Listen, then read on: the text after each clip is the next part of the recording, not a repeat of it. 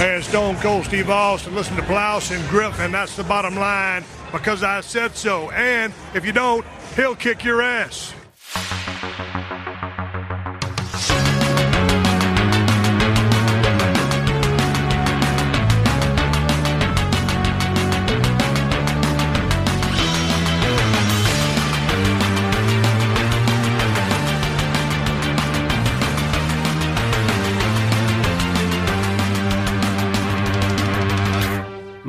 Moin und hallo und herzlich willkommen zum Plauschangriff Podcast Jahresabschluss 2020. 22, 2020 hatten wir schon mal und 21, aber 22 ist soweit. Ähm, wir sind wieder in äh, großer Runde zusammengekommen, um jetzt die Spiele der zweiten Jahreshälfte zu besprechen, Juli bis Dezember. Erstmal wieder schön in die Runde, Fabian. Schön, dass du wieder am Start bist. Ja, vielen Dank, dass ich wieder mit dabei sein darf. Ich freue mich auf diese zweite Jahreshälfte. Ich sehe nämlich, da kommen eine Menge Spiele noch, die ich auch gespielt habe vor allem sehr, sehr viel cooler Stuff für, für uns alle, glaube ich, hier wird. Auch sehr schön, dass du wieder am Start bist. Ja, freue mich auch wieder am Start zu sein und äh, ich habe schon sehr viele Spiele vergessen, tatsächlich, die im zweiten Teil des Jahres erschienen sind. Ja, ich sehe viel vom, ich sehe viel auf meinem Pile of Shame, muss ich sagen. Und äh, aber nicht äh, natürlich unterschlagen, Elias, auch sehr schön, dass du uns komplettierst heute. Danke für die Einladung. So, Leute, ja, ähm, ihr habt schon ein bisschen ausgeführt, hey, zweite Jahreshälfte, wie üblich so Folgestoff. Wir hatten ja schon lange nicht mehr dieses klassische Sommerloch, muss man sagen. Das ist so ein Gespenst von vor vielen, vielen Jahren. Viel kommt ja jetzt übers Jahr verteilt heraus. Und wenn wir auf den Juli jetzt hier drauf schauen, ich meine, außer mir hat wahrscheinlich keiner Formel 1 22 gespielt. Ich habe es tatsächlich gespielt. Ja. Im Rahmen einer Kooperation. Ach stimmt, du hast mit Ede irgendwie online gespielt. Ne? das war mein erstes Formel 1 Spiel seit Jahren. Das erste Formel 1 oder das letzte, was ich gespielt habe, war Grand Prix 3. Mhm. Das ist, glaube ich, jetzt auch schon 2002 oder 2003 gewesen. Und ähm, da sind einfach so, so viele neue Sachen dazugekommen, die ich halt einfach nicht mehr kenne, weil ich auch Formel 1 seit äh, Schumacher der sechsfache Weltmeister geworden ist, einfach nicht mehr mitverfolgt habe. Siebenfache. Siebenfache. Siehst du, ich habe beim sechsfachen schon aufgehört. Und er wurde siebenfacher Weltmeister.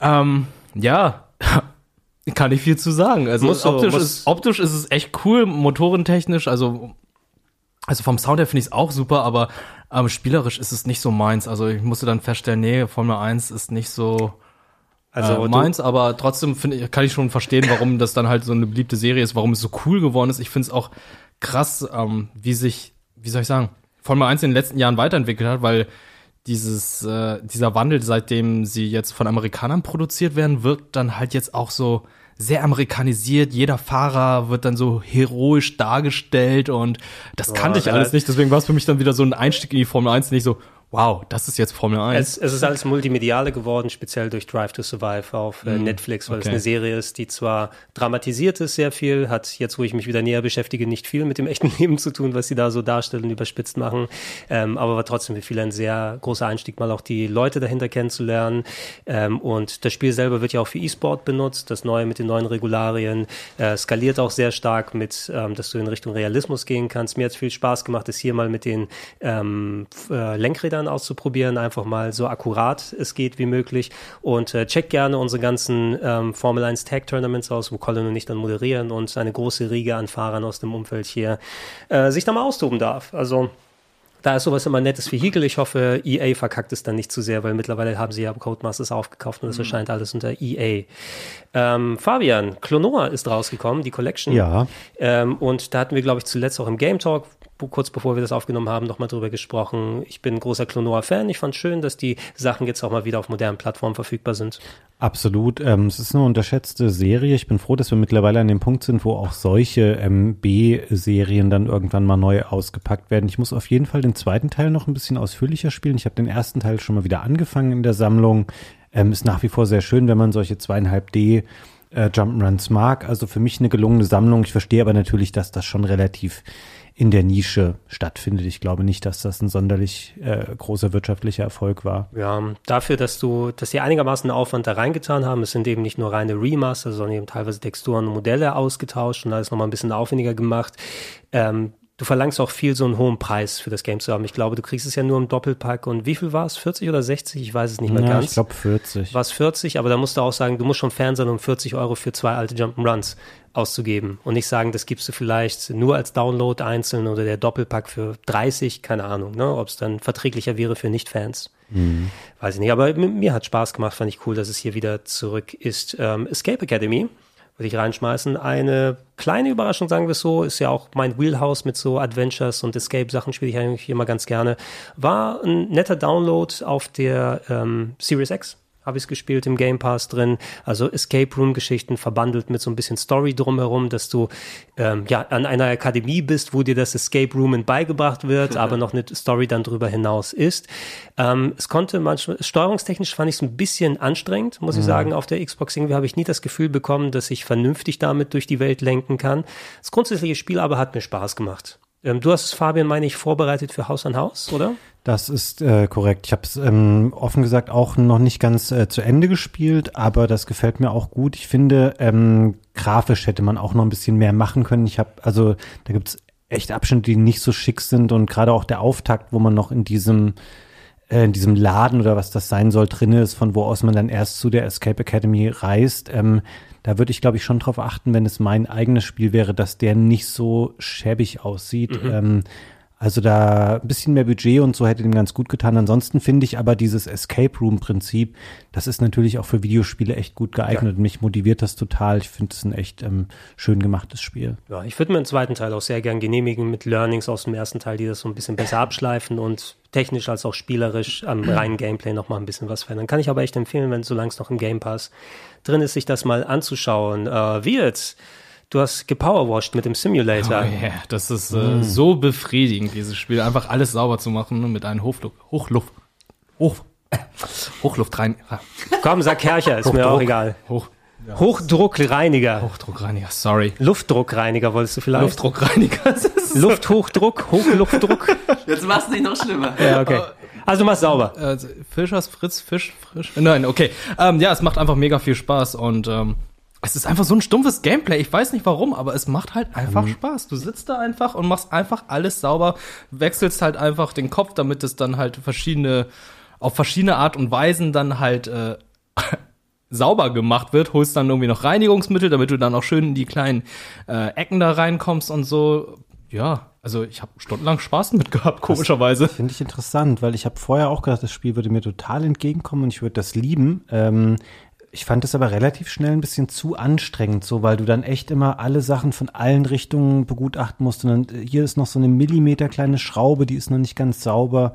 Fand es so ein bisschen zu kleinteilig und das auch schon relativ schnell. Also, wo man schon ähm, relativ am Anfang in diesem Garten dann ist und da alles mhm. sauber machen muss, dachte ich schon so, oh nee, das ist ja wirklich Arbeit. Und nicht so auf so eine Spielarbeit, sondern das ist einfach richtig anstrengend, das alles sauber zu machen. Also mich hat es leider recht schnell wieder verloren dann. Schade. Aber, aber, vielleicht passt ja eher das Spiel, was ich hier äh, bei uns gepostet habe in der Redaktion. Dieses Kofferpack-Spiel. Ähm, ja, das habe ich, ähm, nee, das gab es, glaube ich, am Anfang nur für PC. Ach, du meinst Safe Room, oder? Ja, genau. Ja. Das soll halt nicht, das hat keine sonderlich guten Reviews, ne? Ich würde da kein Nein. Geld für ausgeben. Aber es kostet doch nur 3, 4 Euro, oder?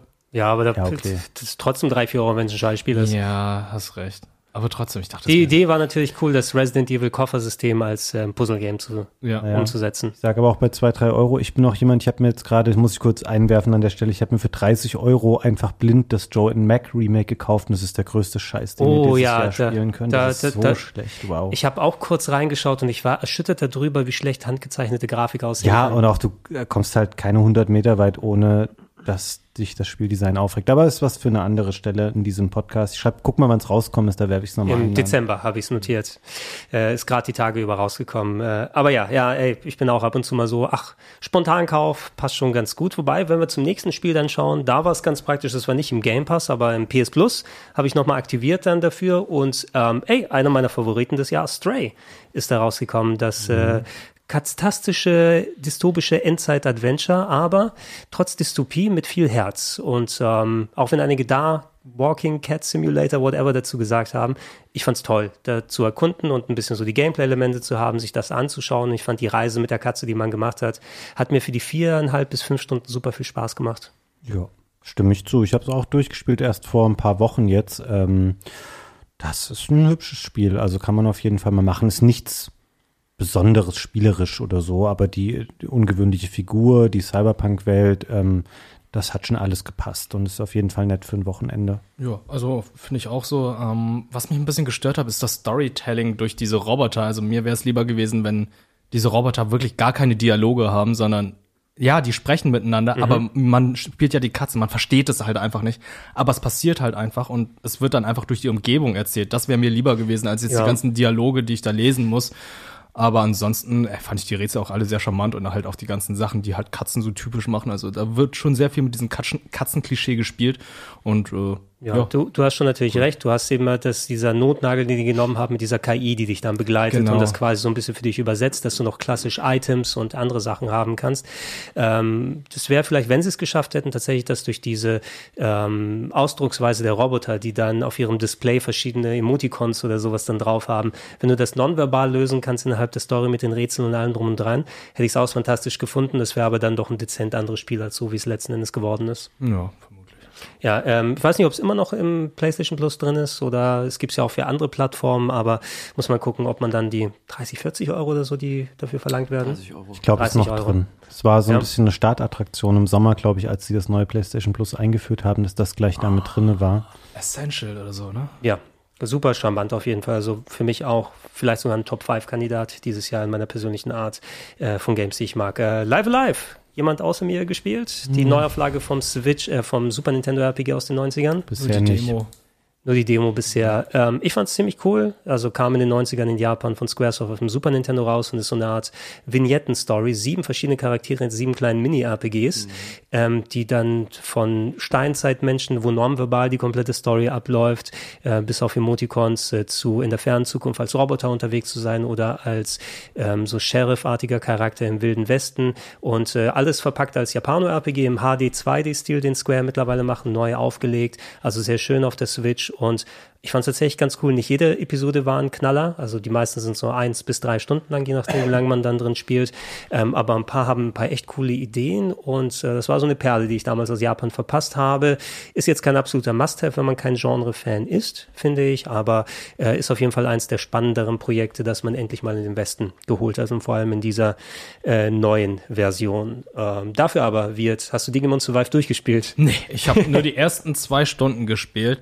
Also, also ein einen Kampf gemacht? Ich habe, ja genau, nee, zwei Kämpfe. Also als ich meinen Digimon-Partner... Ganz, ganz, ganz, am Anfang darf Ganz am. Anfang gibt es einen Kampf und sobald man seinen Digimon-Partner bekommt, hat man dann seinen zweiten Kampf und äh, sorry, aber ich habe mich nicht auf eine Graphic Novel eingestellt und das ist leider auch Problem gewesen über das gesamte Spiel hinaus. Es wurde einfach komplett falsch vermarktet, beziehungsweise gar nicht vermarktet. Ich dachte also, okay, es wird ein cooles Digimon-Spiel, so Digimon World-mäßig, aber war ja überhaupt nicht so. Also ähm, ich habe ein paar Stunden mehr reingeschaut. Ähm, ich bin jetzt kein Digimon-Fan so per mhm. se, aber Taktik-RPG ist das grundsätzliche Game und alles verpackt eben in sehr, sehr ausladenden ähm, Visual Novel-Sequenzen mit viel Gelaber und drumherum und Multiple-Choice-Antworten. ähm, die Geschichte soll wohl, oder die hat schon die Ansätze gemacht, dass es so ein bisschen gruseliger und erwachsener ist und auch mal ernsthaftere Themen anspricht. Von wegen irgendwie, dass deine Digimon-Trainer oder die Leute, die mit den Digimon zusammenkommen, in einer Paralleldimension gefangen sind oder Zukunft oder Vergangenheit, keine Ahnung mehr was es gewesen ist. Ähm, die haben zum Release ja keine äh, Review-Version rausgegeben. Das ja. heißt also, es gab keine vernünftigen Wertungen dazu, mhm. dass viele überrascht waren, was für eine Art Spiel es war. Und die Leute, die dann Fans gewesen sind, haben dem Game dann aber eine gute Wertung gegeben, weil wenn man sich darauf einlässt, macht es wohl anscheinend Spaß. Du kannst aber die mussten dann trotzdem ihre 50, 50, 40, 50 Stunden durchspielen und schon war das Kind in den Brunnen gefallen, dass alle eher die, was ist denn das für eine Art von Spiel, das habe ich gar nicht erwartet, negative Reviews ähm, bei Steam losgelassen haben. Und ich weiß nicht, ob sich das wieder dann erholt hat seitdem, aber da hat jemand in der Kommunikation große Fehler gemacht. Dann damit. Äh, Xenoblade Chronicles 3. Pile of Shame, muss ich leider sagen. Ein paar Stunden gespielt, aber ich hatte einfach nicht den Nerv. Jetzt, obwohl es cool ist, aber ich hatte nicht den Nerv, mich äh, mit fünf Milliarden neuen Gameplay-Systemen alle zwei Sekunden auseinanderzusetzen. Erstmal, da war ich nicht mhm. aufnahmefähig genug im Juli, muss ich leider sagen. Wobei, ich glaube, es wird Bock machen. Es ist ja sogar nominiert für den mhm. Game Award dieses Game Jahr. Game of the Year. Game das, das oh. Alibi-Japano-Game, sozusagen, muss man ein bisschen sagen. Irgendwann müssen sie ja rauftun. Äh, nichts äh, gegenüber der Qualität von Xenoblade Chronicles Damen zu sagen, weil es ist gewohnte Qualität, nur eben wieder sehr, sehr, sehr viel.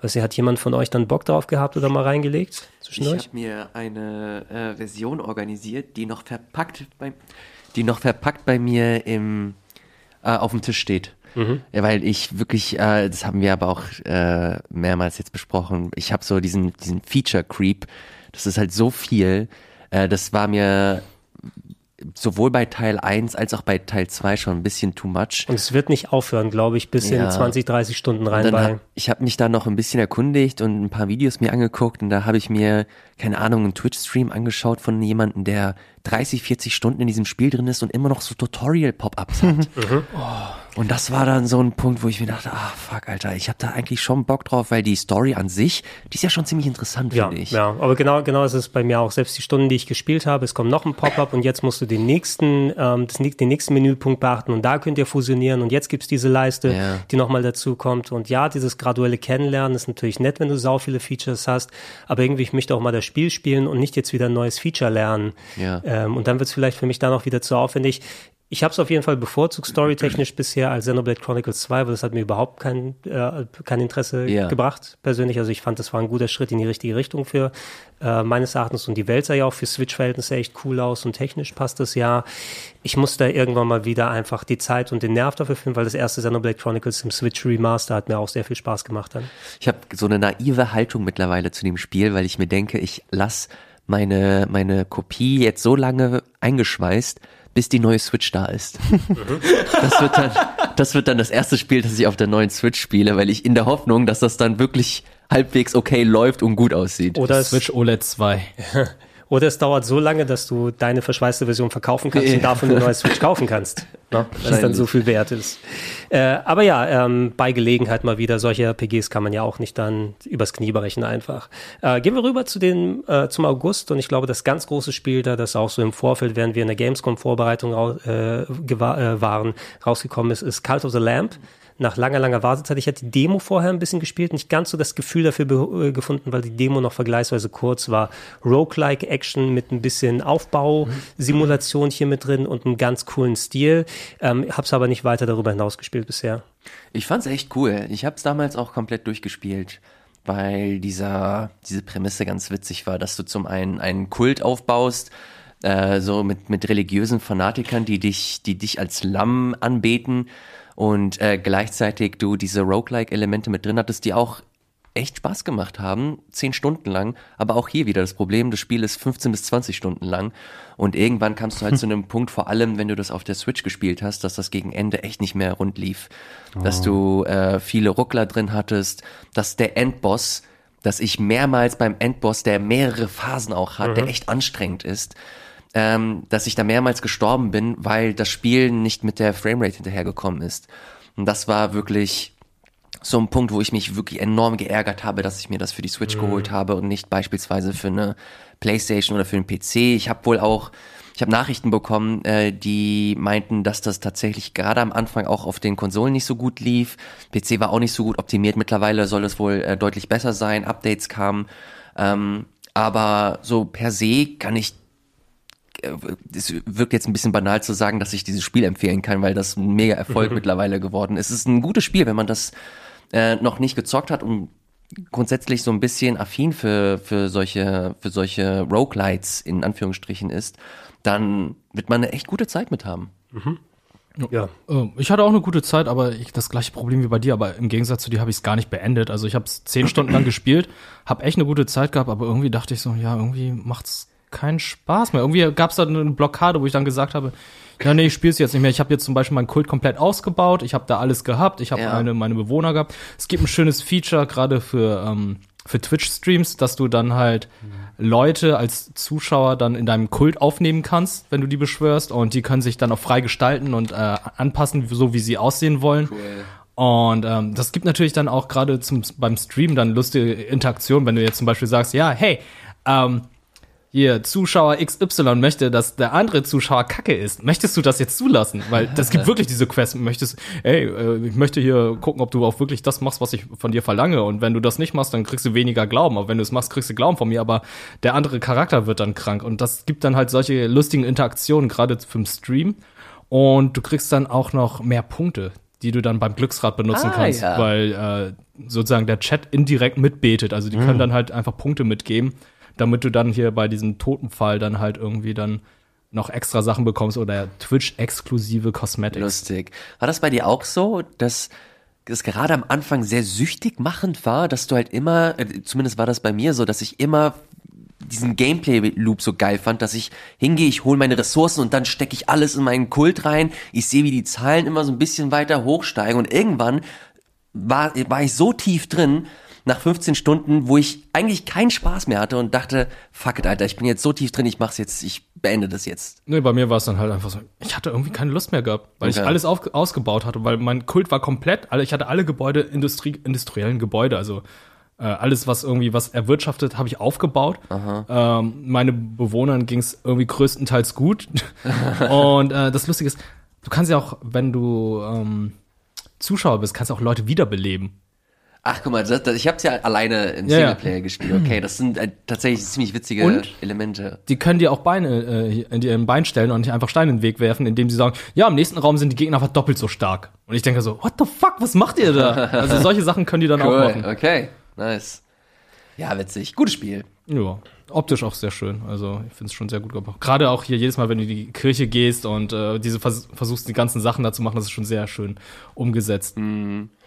Äh, wird. Du kannst kurz mal gleich weitermachen, weil äh, Multiversus ist äh, auch direkt rausgekommen. Ich hätte gedacht, dass es später war, aber anscheinend war es wohl schon im August. Ja, dachte auch, es wäre ein bisschen später. Multiversus, äh, der Versuch von, äh, von Warner Brothers, ein Smash Bros. Game rauszubringen. Und ich muss sagen, das ist denen auch, glaube ich, gelungen, im Gegensatz zu dem Nickelodeon. All-Star Game hast du hier Sprachausgabe, du hast äh, verschiedene Stages mit Originalmusik, du hast äh, Charaktere mit verschiedenen Skins, wo ich sagen kann, okay, das ist deren Monetarisierung, hervorragend, macht es einfach so auf diese Art und Weise, dann klappt es auch. Und äh, es fühlt sich nicht überhaupt nach Pay to Win an. Die haben auch sich Gedanken gemacht, wie man halt so die Charaktere umsetzt, äh, gestaltet, indem sie dann verschiedene Klassen eingeführt haben, dass es Brawler gibt, dass es dann Assassinen gibt, dass es Supporter gibt. Und das sind Sachen, die es bei Smash Bros. zum Beispiel nicht gibt, wo du einfach sagen kannst, okay, das ist äh, auf 2v2 ausgelegt und Multiversus ist tatsächlich ein Spiel, was auf 2v2 ausgelegt ist, wo mhm. du einen Charakter hast, der dann eher supportet oder tankt, während der andere dann halt angreift. Fand ich sehr interessant, finde ich cool. Gab's Crossplay, äh, neue Charaktere kommen, ist äh, auch eine geleakte Liste gewesen, was für absurde Charaktere noch dazukommen sollen. Also äh, anscheinend kommt noch Godzilla dazu, Sub-Zero Scorpion. Äh, ich fand's ist, auch das, ist das alles bei Warner Brothers? Das ist anscheinend alles bei Warner Brothers. Oder? Warum auch nicht? Godzilla? Also ich fand es auch schon absurd, dass Arya Stark da ist. Also ich möchte John Oliver von Last Week Tonight da drin haben. das wäre witzig. Äh, was mir da persönlich noch ein bisschen gefehlt hat, sind äh, das, was bei Smash Bros. besonders ist, äh, die einzigartigen Waffen. Zum Beispiel, du hast ja so Waffen, die aus verschiedenen Videospielen kommen. Du hast die Pokebälle, die du gern benutzt. Du hast den, ähm, du hast den Blaster vom NES und so. Solche Sachen fehlen halt. Aber das Spiel hat gar keine Items. Aber mhm. dafür finde ich es hervorragend, dass du dann immer die Einheitenkommentare von verschiedenen Kämpfern da hast, die dann auch miteinander interagieren und dann miteinander sprechen. Ja, aber es ist doch schön, dass jemand mal was alternativ zu äh, etablieren kann, was jetzt schon ein bisschen größer und beliebter ist. So was mhm. wie Brawlhalla läuft auch hier schon seit längerer Zeit, aber eben eher unter ferner Liefen. Ja, aber es läuft ja auch ziemlich gut und hat ja auch sehr viele Gastcharaktere mittlerweile. Also hast du die kompletten Teenage Mutant Ninja Turtles, du hast Xavier Woods. Assassin's mhm. Creed, du hast äh, ganz viele Wrestling-Charaktere. Aber ja, auch bei Multiversus hast du Gastcharaktere wie zum Beispiel Shazam, LeBron James, LeBron James und und so weiter und so fort. Das ist mein Lieblings-Cartoon-Charakter, LeBron James. Ja. Muss man sagen.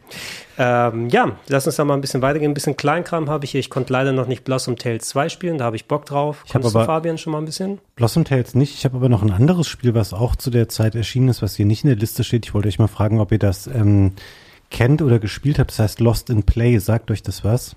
Leider das ist nicht. ein ähm, von einem israelischen Studio namens Happy Juice Games stammendes ähm, Grafik-Adventure, was wirklich sehr, sehr, sehr äh, hübsch ist. Das mhm. ist für PC und Switch erschienen und ich habe das durchgespielt. Ähm, Da ist man mit zwei äh, Kindern unterwegs, ähm, also zwei Geschwistern und die reisen in eine Fantasiewelt und erleben da verschiedene Abenteuer, die sich ähm, dann in kleinen Rätselchen entspinnen.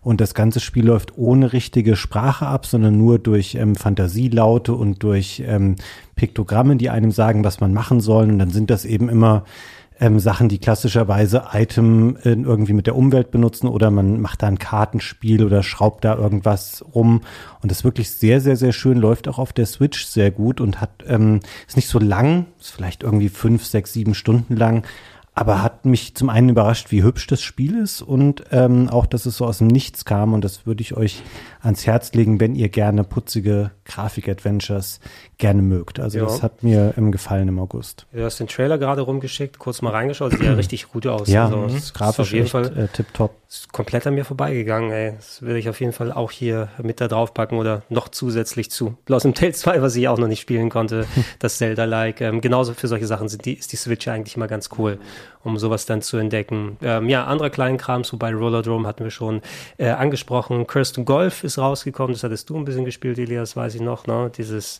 ähm, gemischt äh, Golfspielen mit Plattformer Roguelike, will ich jetzt sagen. Ja, ja, ja. ja. Es war, ähm, optisch sah das fantastisch aus. Ähm, hatte gehofft, dass das mehr so in Richtung Mario Golf geht, aber äh, das Problem hier ist, dass das halt wirklich Bock schwer ist. Mhm. Dass du da echt viel rein investieren musst, viel Zeit. Du hast auch so Actionkarten und so weiter, die du da mit ein investieren kannst.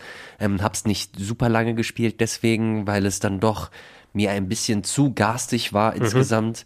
Ähm, aber die Präsentation fand ich so geil, dass ich es immer noch nicht von meiner Switch gelöscht habe. Ich, will's, äh, ich will dem auf jeden Fall nochmal eine zweite Chance geben.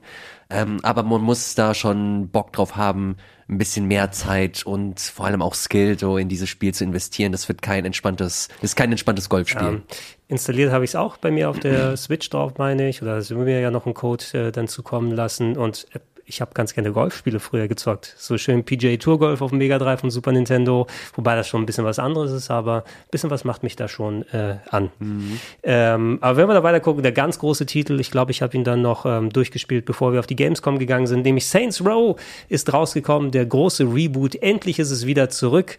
Koch Media gibt's nicht mehr, das heißt jetzt Plyon, meine ich, als Publisher. Die haben sich ja umbenannt nach einiger Zeit, das war so ihr oh, großer echt? Erster Titel, den sie da nochmal mit rausgebracht haben. Ich weiß, ich hatte eine Einladung zur Kochparty und bin dann auf die Plauen-Party gegangen. Irgendwann später, und nee, Play On heißt es wahrscheinlich, auch wenn es mit dem I geschrieben mit I wird. geschrieben, ja. Ja, aber es sieht aus wie Play On, wenn du es auf Deutsch dann aussprichst.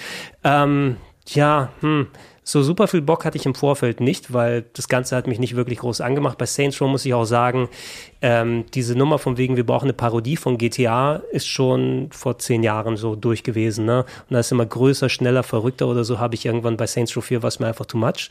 Ähm, und jetzt wurde es eine Stufe zurückgedreht, neue Charaktere, aber alles so modernisiert, auch von wegen, hey, wir sind so ein bisschen modernere, lifestyleigere Typen. Der eine ist DJ, ähm, die andere äh, frisiert Autos gerne in deiner Minigang, die du dann aufbaust mit den neuen Saints, die du quasi in der neuen Stadt da aufbaust. Und pff, war so storytechnisch nichts Halbes und nichts Ganzes. Du hattest eine neue Location, wo du dich austoben darfst. Und ähm, ja, ne, das hat sich angefühlt so wie Saints Row, aber ich weiß nicht, ob die Welt händeringend auf ein neues Sandbox mit mhm. verrückter Action nochmal gewartet hat, weil so mega geil war es nicht. Ansonsten aber, glaube ich, haben es nicht so viele Leute gespielt. Äh, mich würde tatsächlich Pac-Man World Repack interessieren. Hast du schon mal schauen können, Fabian? Das nee, ist das Pac-Man World Remaster, meine ich, ne? Oder sogar Remake? Weiß ich nicht. Ähm, habe ich nicht gespielt. Ist das Game Pass? Ich bin mir unsicher gerade. Aber ich habe es noch nicht ähm, anschauen das können. Gute, das gute alte 3D Jump Run von der PlayStation 1, meine ich, war Pac-Man World damals zumindest noch. Ich dachte, das wäre Super Nintendo. Oder war das, also es, oder war Pac-Man World 2 und 3 PS1. Ich weiß es, ich habe auch eins mit einem 3D Pac-Man Polygon Modell Low Poly gespielt mal hm. vor langer Zeit. Aber das ist für uns Oldschool-Fans hier. Soul Hackers 2 leider nicht viel weiter spielen können. Ähm, für die Leute, die Persona und andere Sachen mögen, das Shin Megami Tensei-Universum, aber ein bisschen mehr fokussiert auf Gameplay und Dämonenbeschwörung und alles. Es scheint ein bisschen low-budgetiger zu sein als vergleichsweise Persona selber. Also es ist schon stylisch, aber mit ein bisschen weniger Aufwand reingetan. Ich kann es leider nicht so direkt beurteilen, ähm, weil ich eben nur ein paar Stunden bisher spielen konnte und das ist auf dem Pile of Shame mit drauf. Ich weiß, Immortality war aber ein ganz großer Hit bei vielen Leuten. Das FMV mhm. 10 von 10 auf der Edge-Game bekommene Drama oder so. Hat irgendjemand hier gespielt? Ja, ich glaube, diese 10 von. Entschuldigung. Entschuldigung. Diese 10 von 10 der Edge ist auch somit das Einzige, das beim Spiel am Ende hängen bleibt. Ähm, das ist so einer der Spiele, die ich zusammen mit Andreas ja. äh, durchgespielt sieben, habe. 7 von 10 für God of War Ragnarök ja, übrigens von ja. Edge. What? Was? Mhm. 7 okay. von 10. Interessant. Ähm, äh, es ist schon interessant. Es macht interessante Sachen. Immortality ist halt ein FMV-Spiel, wo du per KI Sachen anklicken kannst und dann gibt es quasi einen Match-Cut und eine neue Szene, aber genau dieses eine Objekt oder im meisten, in den meisten Fällen dieses eine Objekt, das du angeklickt hast, ist auch in dieser Szene auch mit vorhanden oder sogar selbst in der, in der gleichen, in der gleichen Perspektive. Mhm. Ist eine coole Idee, äh, auf jeden Fall innovativ äh, in diesem, in diesem Genre. Bloß inhaltlich ist das halt so verquer, sehr, sehr kryptisch, mhm. wie die Stories erzählt werden, auch sehr arzi-fazi, also man muss das schon richtig Bock haben, sich so, so krass reinzunörden, was so die Filme der 50er, 60er, 70er Jahre angeht, weil da auch sehr viele Querverweise gemacht werden. Ähm, es gibt so ein, zwei coole Twists, wo du dir dann denkst, oh wow, das, das ist interessant, das finde ich ziemlich geil.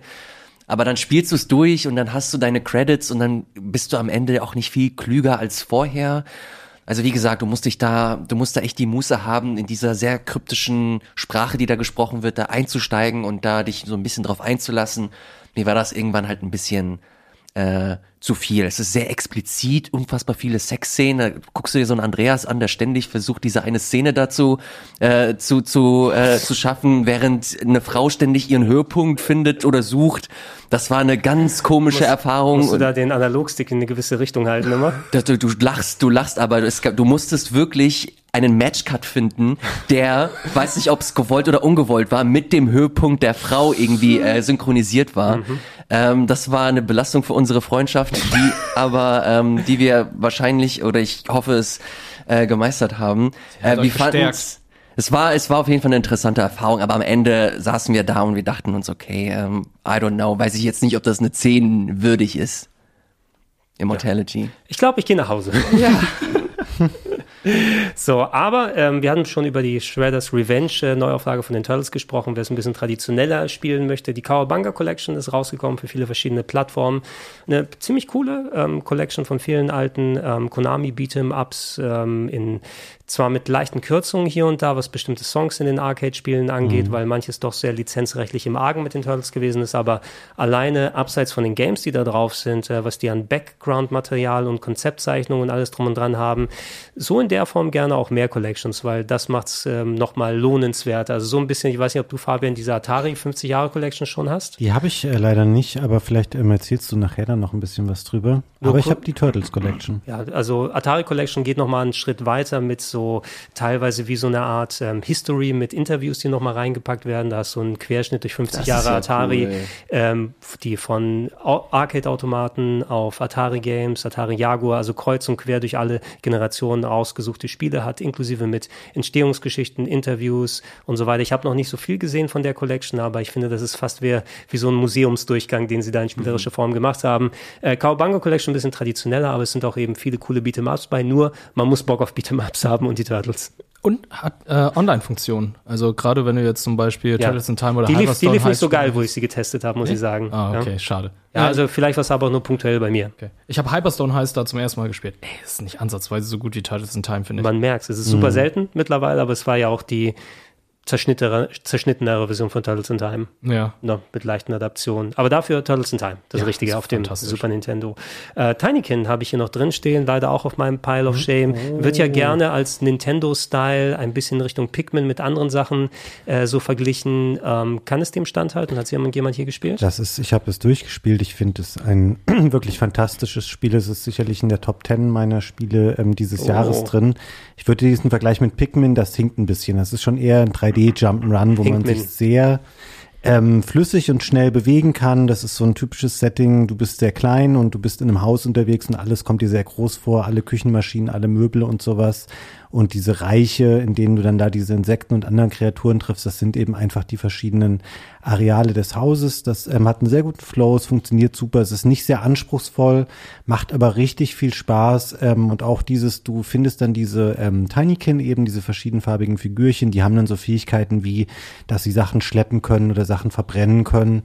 Ähm, das ist ein bisschen spitze These, aber mir hat es ähm, mehr Spaß gemacht als jedes Pikmin bisher, mhm. ähm, weil ich Pikmin immer ein bisschen also das ist, will eine ganz andere Art von Spiel natürlich sein. Ich weiß, dass Pikmin eher ein Strategiespiel ist, aber ich habe das immer als ein bisschen anstrengend empfunden, dieses, diesen sehr langsamen Spielablauf und dieses ganze, ja, abends müssen wir alle wieder daheim sein und wer nicht mit ins Raumschiff kommt, der wird gleich aufgefressen. Das hat mich immer ein bisschen gestresst und ähm, Tinykin ist ein sehr spaßorientiertes Spiel.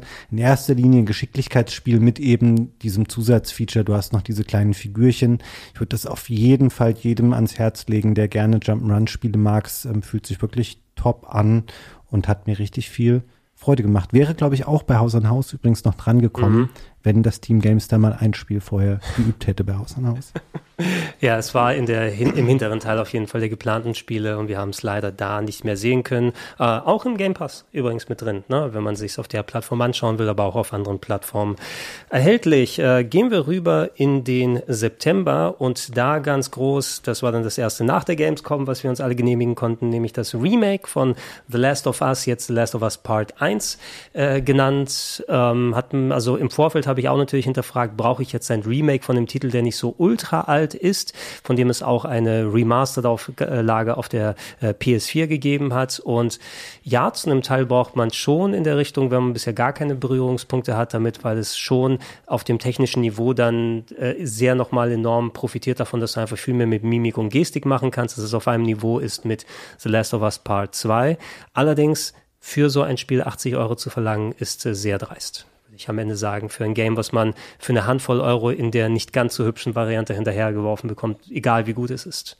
Ähm, habt ihr es nochmal euch äh, genehmigt oder?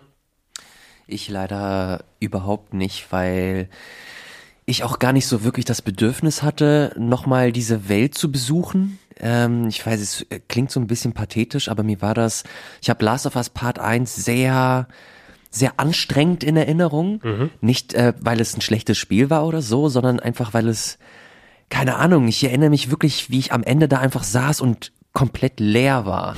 Und so, das, das, so geht's mir bei zwei, muss ich sagen. bei zwei knüpft da ziemlich, ziemlich gut an, wie ich finde. Also ich erinnere mich, dass du da enorm viele garstige Gegner auch hattest, Gegnerwellen, die man mehrmals machen musste.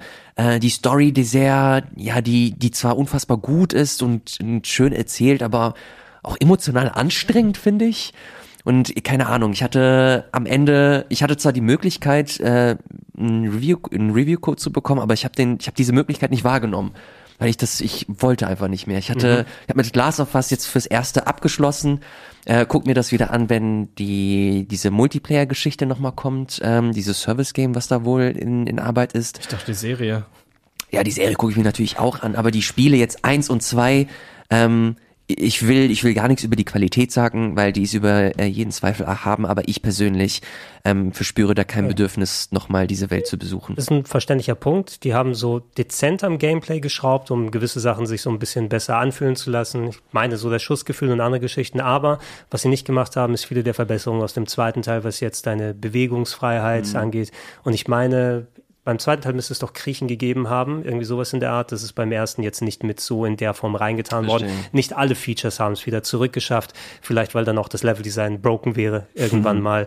Ähm, nach zwei finde ich das äh, weniger drastisch, so wie du es gesagt hast. Ich habe tatsächlich wieder Spaß gehabt, auch wenn es eine tragische Geschichte und alles drum und dran ist. Ähm, aber es fühlte sich noch vergleichsweise, hört sich komisch an, aber unschuldiger an als äh, The Last of Us Part 2, was einfach so enorm und ja, das, äh, das will ich auch nie wieder spielen. und alles ist. Ne? Also mich würde da die Mechanik interessieren, aber ich glaube, ich würde die Story nicht nochmal ähm, vernünftig erleben können bei ich Teil 2. Ich habe endlich Teil 1 äh, DLC nachgeholt. Oh, genau, der ist Hammer. Left, Left ja, ist cool. Ja, der ist, der ist auch mit dabei. Ähm, Gab es jetzt in den ganzen Black Friday Sales für 40 Euro, was meines Erachtens der richtige Startpreis gewesen wäre, statt 80 Euro mhm. dafür. Aber die wollen eben ein Premium-Produkt haben für die Serie, parallel zum Kaufen, wenn sie jetzt rauskommen, weil das erzählt ja die ganze Story von Teil 1. anscheinend. Ähm, gucken wir weiter. Wir haben, ist das der offizielle Release von Temtem? Weil ich weiß, ich habe es vor vielen Jahren mal in der Beta gespielt. Ich glaube, ja. Ja, ja. schon. Taugt nix, Äh, es taugt nix. Early Access ähm, Release damals. Und jetzt ist es für alle Plattformen erhältlich. Ist halt nur scheiße. Nein, das, das darfst du nicht sagen. Also ich würde nicht sagen, dass es scheiße ist, aber es ist halt, es ist halt kein Pokémon, aber es ist gut, dass sowas existiert, damit die Pokémon Company halt nicht auf so eine Monopolsstellung hat. Wie wir gesehen haben, es hat nichts geklappt. Ja, aber trotzdem, es muss mehr solcher Spiele kommen und irgendeins wird sich hoffentlich dann in Zukunft etablieren, damit die Pokémon Company. Ich sag dir, da, da haben Ja, Fabian und ich kurz in der Pause dazwischen äh, gequatscht. Wenn Level 5 in die Pötte gekommen wäre und Yokai Watch, das hatte ja eine super gute Chance da zumindest, das hat ja auch eine Zeit lang sehr populär eine Alternative Pokémon geboten. erfolgreicher als Avengers in Japan. Genau, und Marvel, Film. Marvel's Avengers oder, Marvel's Avengers. oder mit Schirmscham und Melone. Weil das sind ja nicht die originalen Avengers. Ja, mit Yuma Thurman war das, oder? Ja. Aber Temtem hat bei Steam 30.000 Bewertungen und ist sehr positiv. Ja, es ist auch ein sehr gutes Spiel, aber es ist halt kein Pokémon. ist Also es man- das? Ich, ich weiß es. Ich, ich erinnere mich nur, als wir das zusammen gespielt haben und ich fand das so bodenlos. Es war, fand das so, fand das so schlecht, wie du im, wie du im Koop-Modus einfach benachteiligt wirst, äh, was Erfahrungspunkte und so angeht, dass du im Singleplayer einfach mehr Erfahrungspunkte bekommst und stärkere Temtem oder Pokémon hast. Mittlerweile haben sie es vielleicht äh, korrigiert oder nachgepatcht, ich weiß es nicht. Ich weiß nur, dass der Ersteindruck extrem schlecht war. Ich bin auf jeden Fall auf deiner Seite. Ich bin dafür, dass es mehr Pokémon-eske Spiele gibt, aber dann äh, gute. Ja, no, nicht viel mit Pokémon hat Steel Rising zu tun, denn das geht mehr in die Richtung Roboter Souls-like äh, während der französischen Revolution. Äh, ja, wer auf sowas Okay. Bock hat, check it mal aus. Ich habe kurz mal reingespielt und es reingeschaut. Sieht nett aus, aber da ist leider wieder meine Ägide dann oder hat da gegriffen. Keine Souls-likes lange spielen, außer diesem von From. Wobei das schien gar nicht mal so schlecht zu sein und hatte mal ein paar interessante Ansätze, mit, dass du ein Roboter bist mit dem Setting. Äh, Splatoon 3 ist tatsächlich da schon rausgekommen. Da waren wir ja noch auf dem Event äh, kurz vorher, wo wir Wir haben die voll abgezogen. Ja. Ja, Mann. Ja, Kannst du dich noch dran erinnern? die, die Kinder, die wir ja, haben genau. Wir haben die Kids da voll abgezogen. Und dann haben wir uns alle hier schön mit Peer Pressure zur Boulderwand begeben und versucht da hochzukommen. Ich habe gemerkt, ich habe nur die Hälfte mit meiner Höhenangst geschafft, leider. Hat aber Spaß gemacht, das Event. Und auch das Spiel ist halt auch, ja, es ist more of the same tatsächlich. äh, was soll man dazu sagen? Es Ja, ist- ich, hatte- ist was über Splatoon. den, äh, Fabian, du bist auch jemand, der den Singleplayer gerne bei solchen Sachen Das spielt. stimmt. Ähm, es ist wieder so ein Spiel, wo ich es gerade lese, wo also aus unverständlichen Gründen irgendwann aufgehört habe, aber natürlich werde ich den Singleplayer noch zu Ende spielen. Finde es auch wieder cool und das ist bei Splatoon echt immer eine Leistung, dass mir das Spaß macht, weil ich finde nach wie vor halt auch im dritten Teil die Welt und die Charaktere und die Sprache und so, das ist alles sackenhässlich und unsympathisch. ist auch gar nicht Nintendo-like.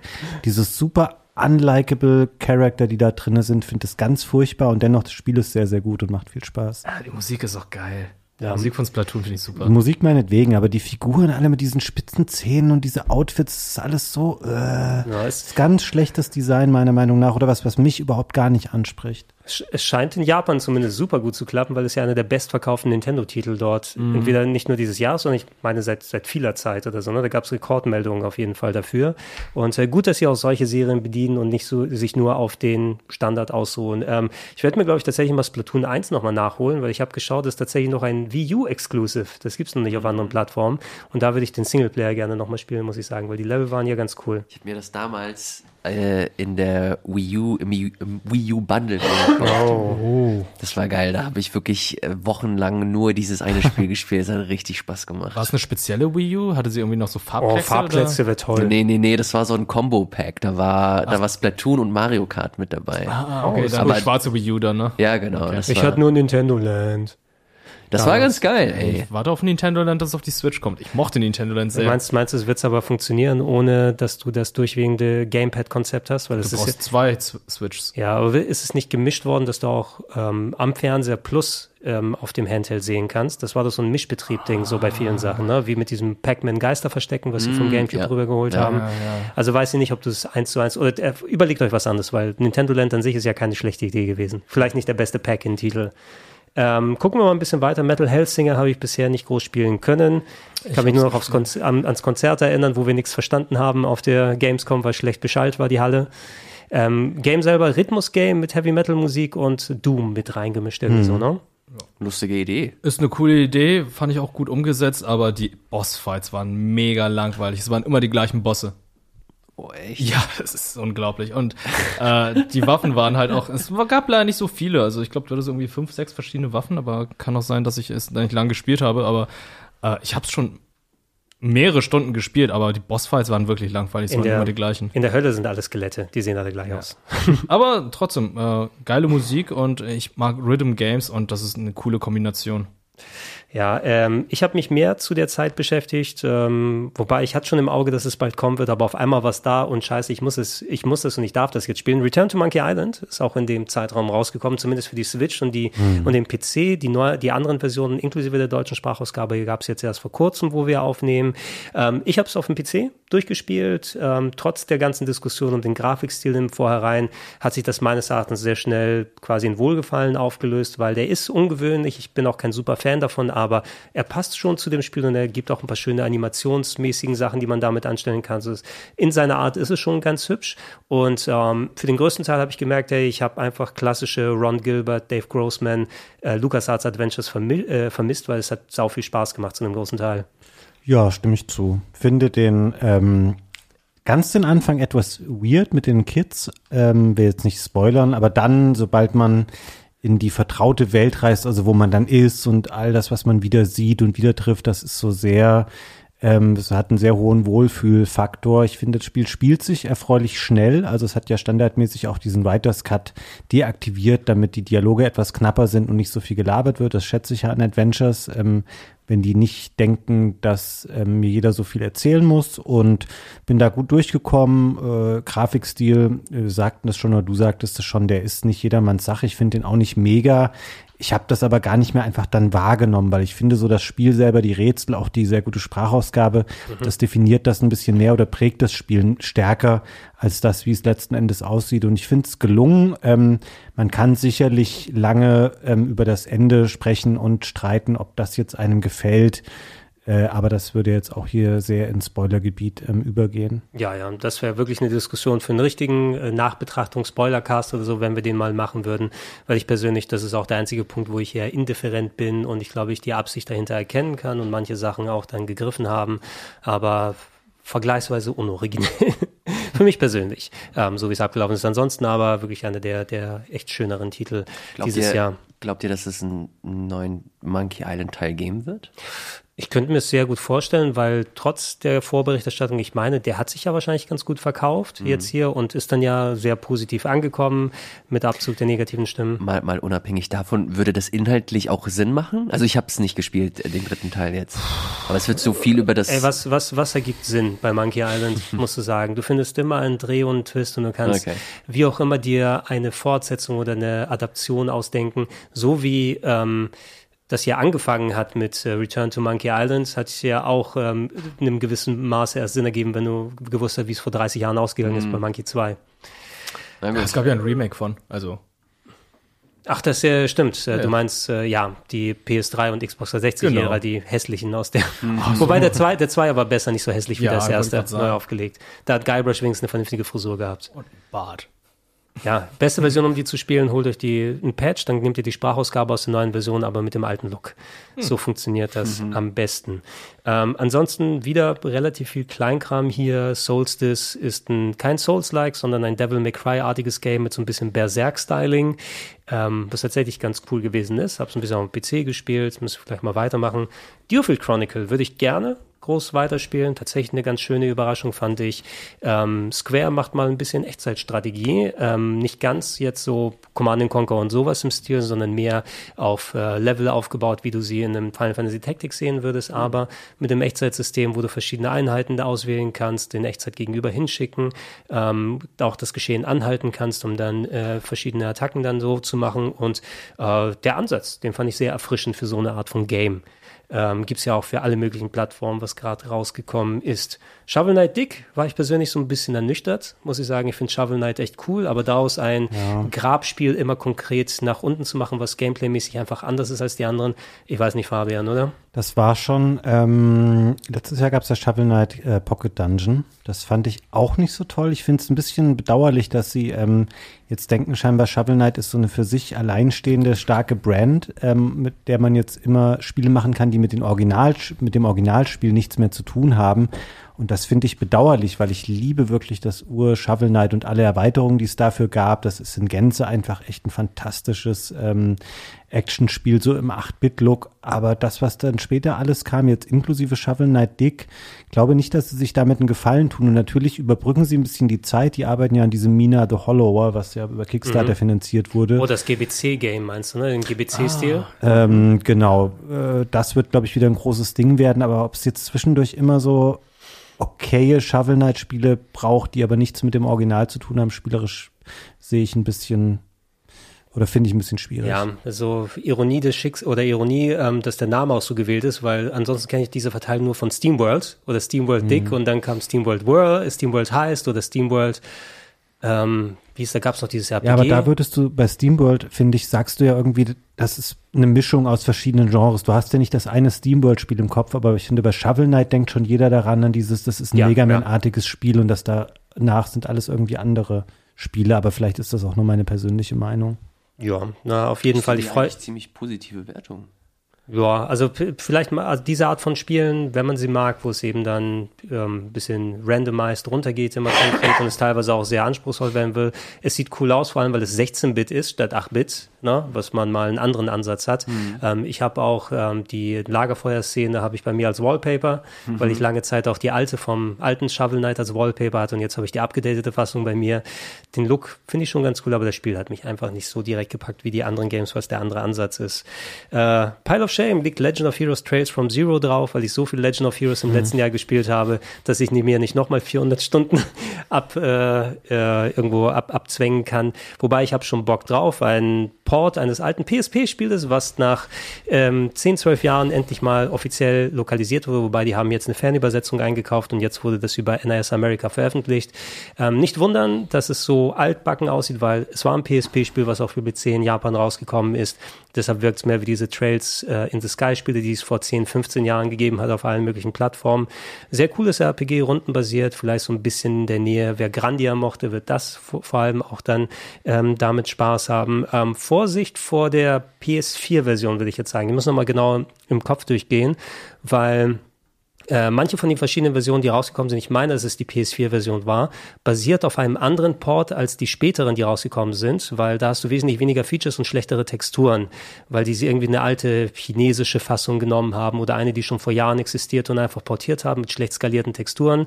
Und die Versionen, die neu gemacht wurden für PC und Switch, meine ich, haben dafür geilere Texturen, mehr Quality of Life Features. Also check da nochmal aus, äh, welche Version es war. Ich meine, es war die PS4-Version, die man meiden sollte, wenn dann also die anderen Zocken. Ähm, Tunik hatten wir besprochen. Ich, ich habe in meiner Switch-Freundesliste zwei Arten von Menschen, und zwar die, die Legend of Heroes eine Stunde gespielt haben mhm. und die, die es 250 Stunden gespielt haben. es gibt nichts dazwischen. Das finde ich ganz, äh, finde ich ganz witzig. Ich habe es nur auf der PS4 gespielt hauptsächlich, deshalb bin ich wahrscheinlich nicht mit den Spielen deiner Switch-Liste. Hier mit dabei. Äh, aber ja, ne, das sind Sachen, wo man hunderte, wenn nicht gar tausende Stunden drin verbringen kann. Vielleicht meine meistgespielte Serie in den letzten Jahren nach Yakuza, hm. muss ich persönlich sagen. Valkyrie Elysium, nicht viel Zeit gehabt, da reinzuspielen. Action-RPG-Variante eines sehr, sehr guten RPGs früher mit Valkyrie Profile auf der PlayStation 1 und PS2. Das ist mehr jetzt actionmäßig gemacht, ein bisschen lower budget, hatte ich das Gefühl, verglichen mit anderen Sachen. Aber Square haben ja 8 Milliarden Spiele rausgebracht in den letzten Monaten. Und, ähm, und es kommen noch mehr. Und es kommen mhm. noch mehr raus. Irgendwo muss mal der Spund sein. Vielleicht werde ich es dann auch in ein paar Monaten einlegen und sagen, ja, war, war ja doch ganz cool. So richtig gepackt hatte es mich noch nicht. Und der Vollständigkeit halber habe ich FIFA mal reingetan. Ich weiß nicht, Fabian, Ilias. Ja, Fabian hat zu ähm, E-Football schon ein bisschen was gesagt. Kitzelt dich wenigstens FIFA nochmal, das letzte FIFA, was so heißen Ach, wird? Du, ich habe es einmal, glaube ich, mit Lars und Gunnar mal gespielt und ähm, ich weiß nicht. Ich bin, ist halt das Gleiche wie immer. Das kann man ab und an mal rausholen, mal zocken und so, aber ich habe da jetzt keine besonders fundierte Meinung zu, weil ähm, die ja oft auch sehr ähnlich sind und mhm. sich in Details dann so ein bisschen verändern. Ich weiß nicht. Ist sicherlich ein ganz gutes Spiel. Wie wird es dann heißen ab dem nächsten Jahr? E-Sports äh, FC. E-Sports FC oder sowas, ja. ne? Ja. Nee, äh, EA Sports, äh doch, EA Sports FC. Okay. Ah, sehr gut, weil das EA vor eFootball stehen würde. Das heißt, die würden im Laden dann vor eFootball stehen. Das, ja, das, das nicht mehr, denn ich weiß nicht, ob ihr die Meldung gelesen habt, aber EA will ja den Retail-Verkauf in Deutschland einstellen. Das stimmt nicht. Nee, stimmt nicht? Das war eine Ente. War eine ah, okay. Also ich, dann habe ich nur die Falschmeldung und nicht die Korrektur gelesen. Ah. Das ist mir im Hinterkopf geblieben. Also. Ich habe mich jetzt aber auch gewundert, weil so viele Leute einfach, die sonst nichts kaufen, kaufen sich das neue FIFA immer. Ja, das ist Quatsch. Ja. Ähm, aber ja, das, was du gesagt hast, wird. Hauptsache, du bist im Regal ein bisschen vorher. Fußball ist Fußball. ein Buchstaben vorher. Aber dann den Unterschied jetzt EA Sports FC und eFootball, da komme ich ja gar nicht mehr zu ran, wenn ja. ich mich gar nicht da auskenne. Schrecklich. Vorher war es ja wenigstens FIFA und PS. Ich ja. glaube eher, das eFootball, das gibt es doch gar nicht als Retail-Spiel, oder? Ist das nicht ein reines Download-Free-to-Play-Ding? Ist es mittlerweile? Ach stimmt, das ist ein Free-to-Play-Game. Ja, nee, ein, das gibt's Das ist der aktuelle Teil 2021, 2022? Weiß es nicht. Puh, I don't know. Weiß es gar nicht. Ich weiß es auch nicht mehr. Ob es das verpackt überhaupt gibt. Ir irgendwo hatten die auf jeden Fall mal ausgesetzt zwischendurch, weil das Spiel so schlecht war in einer Version. Die haben die WWE gemacht. Lass uns das nächste erstmal mitnehmen.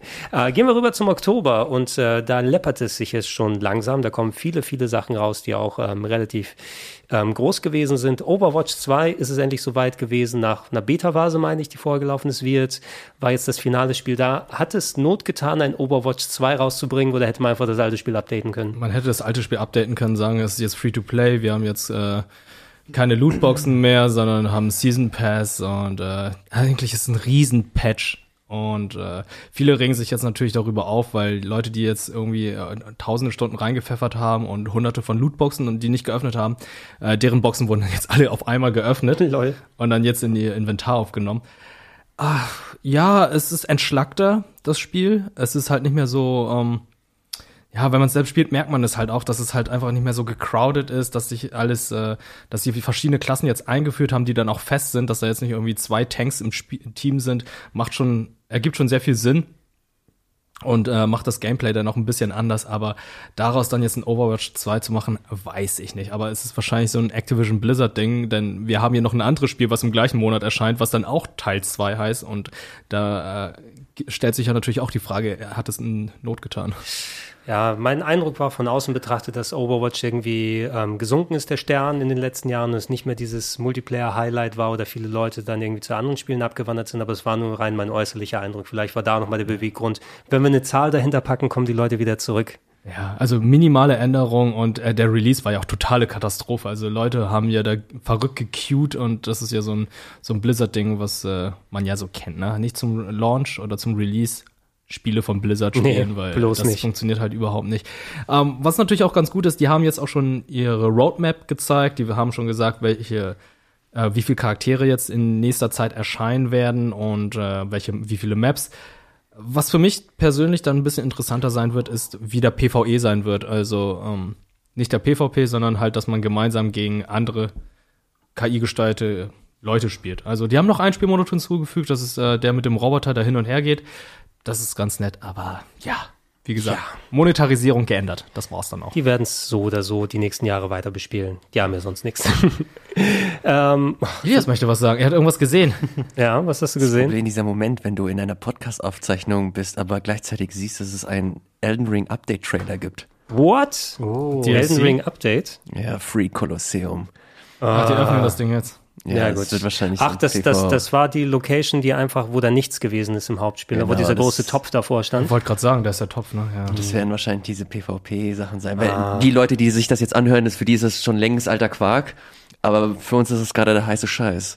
Ja gut, ich war leicht gehypt, wo du es gerade gesagt hast, und dann kam Arena. Mhm. Ja, das wird wirklich, aber ich habe mir den Trailer nicht angesehen, keine Ahnung. Wobei, ich würde schon hoffen, dass nächstes Jahr vielleicht der DLC oder so mal dazu kommt. Wobei, es war natürlich ein massives Spiel, aber ich hätte schon Bock auf ein bisschen. Und jetzt spekulieren alle in den Kommentaren, dass es bei den Game Awards wohl den, den heißen Drop gibt. Oh. oh. Mhm. Naja, mal gucken, aber ich wollte euch nicht unterbrechen. Der Shadow Drop wenn Elden Ring doch so ein gutes RPG wie The Last Ori Crew wäre. Oh Gott, Alter. Das weirdeste RPG, was ich dieses Jahr gespielt habe, mit Souls-like Elementen. Irgendwie man wird wiedergeboren als Sternfahrer und ist dann Sklave von Rattenmenschen, die sich aber erheben gegenüber dem Alien-Volk, was einen dazu zwingen will, äh, in Arena-Kämpfen zu sein. Und dann leitet man eine Revolte und irgendwie die Nachfahren von König Artus sind auch noch dabei im Weltraum. Irgendwie sowas. Im? Ja, ach nee, du, du hast Kommunikation, die KI, irgendeine KI redet mit dir und das ist die Lady of the Lake aus der Ritter Artus-Legende. Kommt Odysseus auch noch? Ja, vielleicht. Der, der aus dem Weltall? Vielleicht im DLC oder so. ne? ähm, ja, wer Elix 2 nicht gespielt hat, kann sich auch ein anderes Janky RPG wahrscheinlich geben. Wobei ich will Elix 2 natürlich nichts Schlechtes nachreden, weil das habe ich gar nicht gespielt. Ähm, ich habe der Interesse halber da mal reingeschaut. Es war mega merkwürdig. Ja, du guckst dir weiterhin den Elden Ring Trailer an, oder? Das ist nicht The Last Ori Crew. Nee, ähm, aber ich erinnere mich, als du das äh, in die Sendung mit reingebracht hast, und ich bin nachhaltig geschädigt immer noch davon mhm. gewesen. Ohne Scheiß. Ich, ich erinnere mich nur an ganz komische Rattenviecher. Ähm, ein Spiel, wo du äh, ganz komisch dich durchschnetzeln musstest, aber es auch lief das auch nicht, nicht sonderlich gut. Es war okay-ish. Also es war jetzt nicht schlecht gelaufen auf der PS5, wo ich es gespielt habe, aber es ist wie immer, wenn man sich auf solche Souls-like Gameplay-Systeme hinpackt, ähm, wie gut machst du die Formel, ne? Und da wirkt es, ich würde es fast eher in Richtung Dolmen so ein kleines bisschen sehen, wobei mehr RPG als nur nur reine Souls-like war, aber wie ist der Levelaufbau, wie ist die grafische Qualität, oh, ein großer, riesiger Spinnen-Endboss gleich beim ersten Mal weggehauen. Ist das nicht so das perfekte Spiel für die Micha-Bros? Das ist wie Gothic 2 aus. Ich meine, oh ja, das ist ja für die Gothic-Leute anscheinend. Ich meine, dass es äh, Krogi gespielt hat hier auf dem Sender. Ah ja, okay. Ja, ich weiß nicht, ob es was für die wäre, dass die lange Zeit dran sitzen. Ich habe keine Ahnung. Ich weiß nur, dass das mit das weirdeste Spiel war, das ich dieses Jahr gesehen ja, habe. Ja, check das aus bei Gelegenheit vielleicht, wenn das was ja. für euch ist. Krogi und Berti spielen das für euch. Okay, das ist doch schön. Mhm. Äh, Scorn!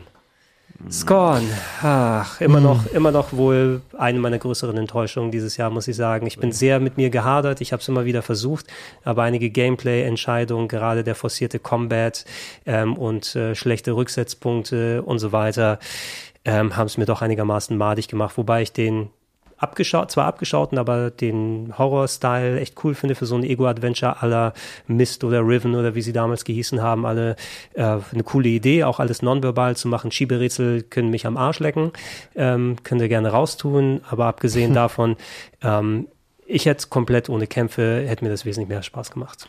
Bisschen schade, weil ich das nur wegen dir runtergeladen habe, mhm. weil du meintest. Oh, den, äh, den Download habe ich hier jetzt. Oh nein, die Zeit. Weil ähm, ich mich erinnere, dass du äh, durchaus auch angetan warst. Ich bin es immer noch angetan. Ich wäre auch gerne super angetan davon, wenn eben nicht diese Designentscheidungen mhm. sind und wo du einfach mal auch in Insta-Kills reingedrängt wirst, wo du sagst, okay, beim ersten Moment siehst du ihn nicht, das heißt, du katzt da zwangsweise ab, deshalb muss ich lernen, kann ich irgendwo warten, muss ich an fünf Gegner mich vorbeischleichen, oh, jetzt kommt ein Endbosskampf, wo ich ohne Ende Munition verwenden muss und meine Animationen dauern ewig lang beim Heilen oder Nachladen und ich bin schon wieder tot, war nicht meins. Ich werde es mir, glaube ich, trotzdem einfach mal angucken, vor allem, weil man mittlerweile mehrmals schon gesagt hat, dass es nicht sonderlich gruselig sein soll. Das ist äh, tendenziell etwas, das ich mir dann eher angucke und ja ähm, I don't know. Ich find's, ich find's an sich interessant, weil es halt neue Wege gehen möchte. Es ist hier und da, hat relativ wenig Signposting, erinnere ich mich. Noch. Ja, sehr wenig. Ähm, allein deswegen will ich es mir mal angucken und schauen, wie es das macht, aber ich gehe nicht davon aus, dass ich es durchspielen werde. Ja, er war im Game Pass auch drin. Ich glaube, normal ist der Preis 40 Euro, wenn man sich ja, eine andere das Version. Ich nicht dafür ausgeben. Das wäre wahrscheinlich arg viel dafür. Und das ist, glaube ich, der Hintergrund, warum sie es so schwieriger und äh, nervig gemacht haben, damit man auch einen Gegenwert für seine 40 Euro hat, weil das Spiel war ja auch schon seit 150 Jahren in Entwicklung mit Kickstarter und allem drum und dran. Schade, ich hätte mir ein bisschen mehr davon erhofft. Äh, Mitte Oktober, wir haben das Sequel zu A Plague Tale bekommen auch sehr schön gleich im Game Pass hier mit drin. Äh, ich muss es leider ein bisschen hinten dran stellen, habe es ungefähr zur Hälfte durch, ähm, weil noch so viel gekommen ist und mhm. arbeitstechnisch noch was so umsetzen musste, äh, musste und äh, ich wollte das nicht übers Knie brechen. Also da habe ich noch einiges vor mir. Mir macht es wieder viel Spaß. Das erste war ein absolutes Highlight, als es für mich rausgekommen ist oder ein Geheimtipp. Das ist jetzt weniger ein Geheimtipp, weil viele Leute schon darüber Bescheid wissen und es scheint mir größer, äh, schöner zu einem Teil, aber auch äh, heftiger zumindest. Hat jemand hier weitergespielt oder durch sogar? Nee, leider ähm, kamen im Oktober andere Spiele, über die wir gleich noch sprechen werden, kam mir dazwischen. Ich musste gerade ein bisschen schmunzeln, weil ich wusste, nochmal kurz einen Rückgriff, ich wusste nicht, dass Scorn auch mal Kickstarter ähm, finanziert war. Bin gerade auf der Kickstarter-Seite, voraussichtlich Lieferung des Spiels Oktober 2018. Also vier Jahre das Ziel gerissen. Und aber okay, Plague Tale, nee, habe ich nicht gespielt. Ich glaube, Fabian, das ist sogar der zweite Kickstarter oder das zweite Crowdfunding, weil es sollte mal 2014 oder so kommen. Irgendwie sowas. Nach Kickstarter. Ja. Ähm, aber Plague Tale, check gerne auch aus die ganzen anderen Formate, die wir gehabt haben. Im Game Talk haben wir, glaube ich, sehr ausführlich drüber gesprochen und Sarah hat es ja auch durchgespielt und mhm. sie ist ja auch Fan von der Reihe. Ähm, das ist, glaube ich, das Erste, was ich mir dann in der Weihnachtspause genehmige vor dann Horizon, weil dann kann ich das endlich abschließen und äh, habe dann zumindest meine aktuellen Games, die ich direkt schon durchhaben will, durch. Und ey, Game Pass ist cool für sowas, dass sie gleich so einen AAA-Titel da reinpacken. Also kann man als AAA-Titel sehen, aber die haben ja auch mehr Budget bekommen für mein Gefühl. Und Asobo Studios sind ja Microsoft nahe mittlerweile, weil die viel Projekte mit denen machen. Ähm, check it out. Eine super Performance wieder von den Leuten. Ja, aber der Vollständigkeit halber gibt es natürlich auch für die PlayStation ja. und für die äh, PC und tatsächlich auch sogar für die Switch, aber ich glaube dann über die Cloud. Äh, ja, es ist ja. okay. Okay, aufpassen da. Äh, Marvel Snap, checkt da gerne mal den Game Talk aus, den aktuellen. Da wird sich äh, sehr positiv drüber ausgelassen.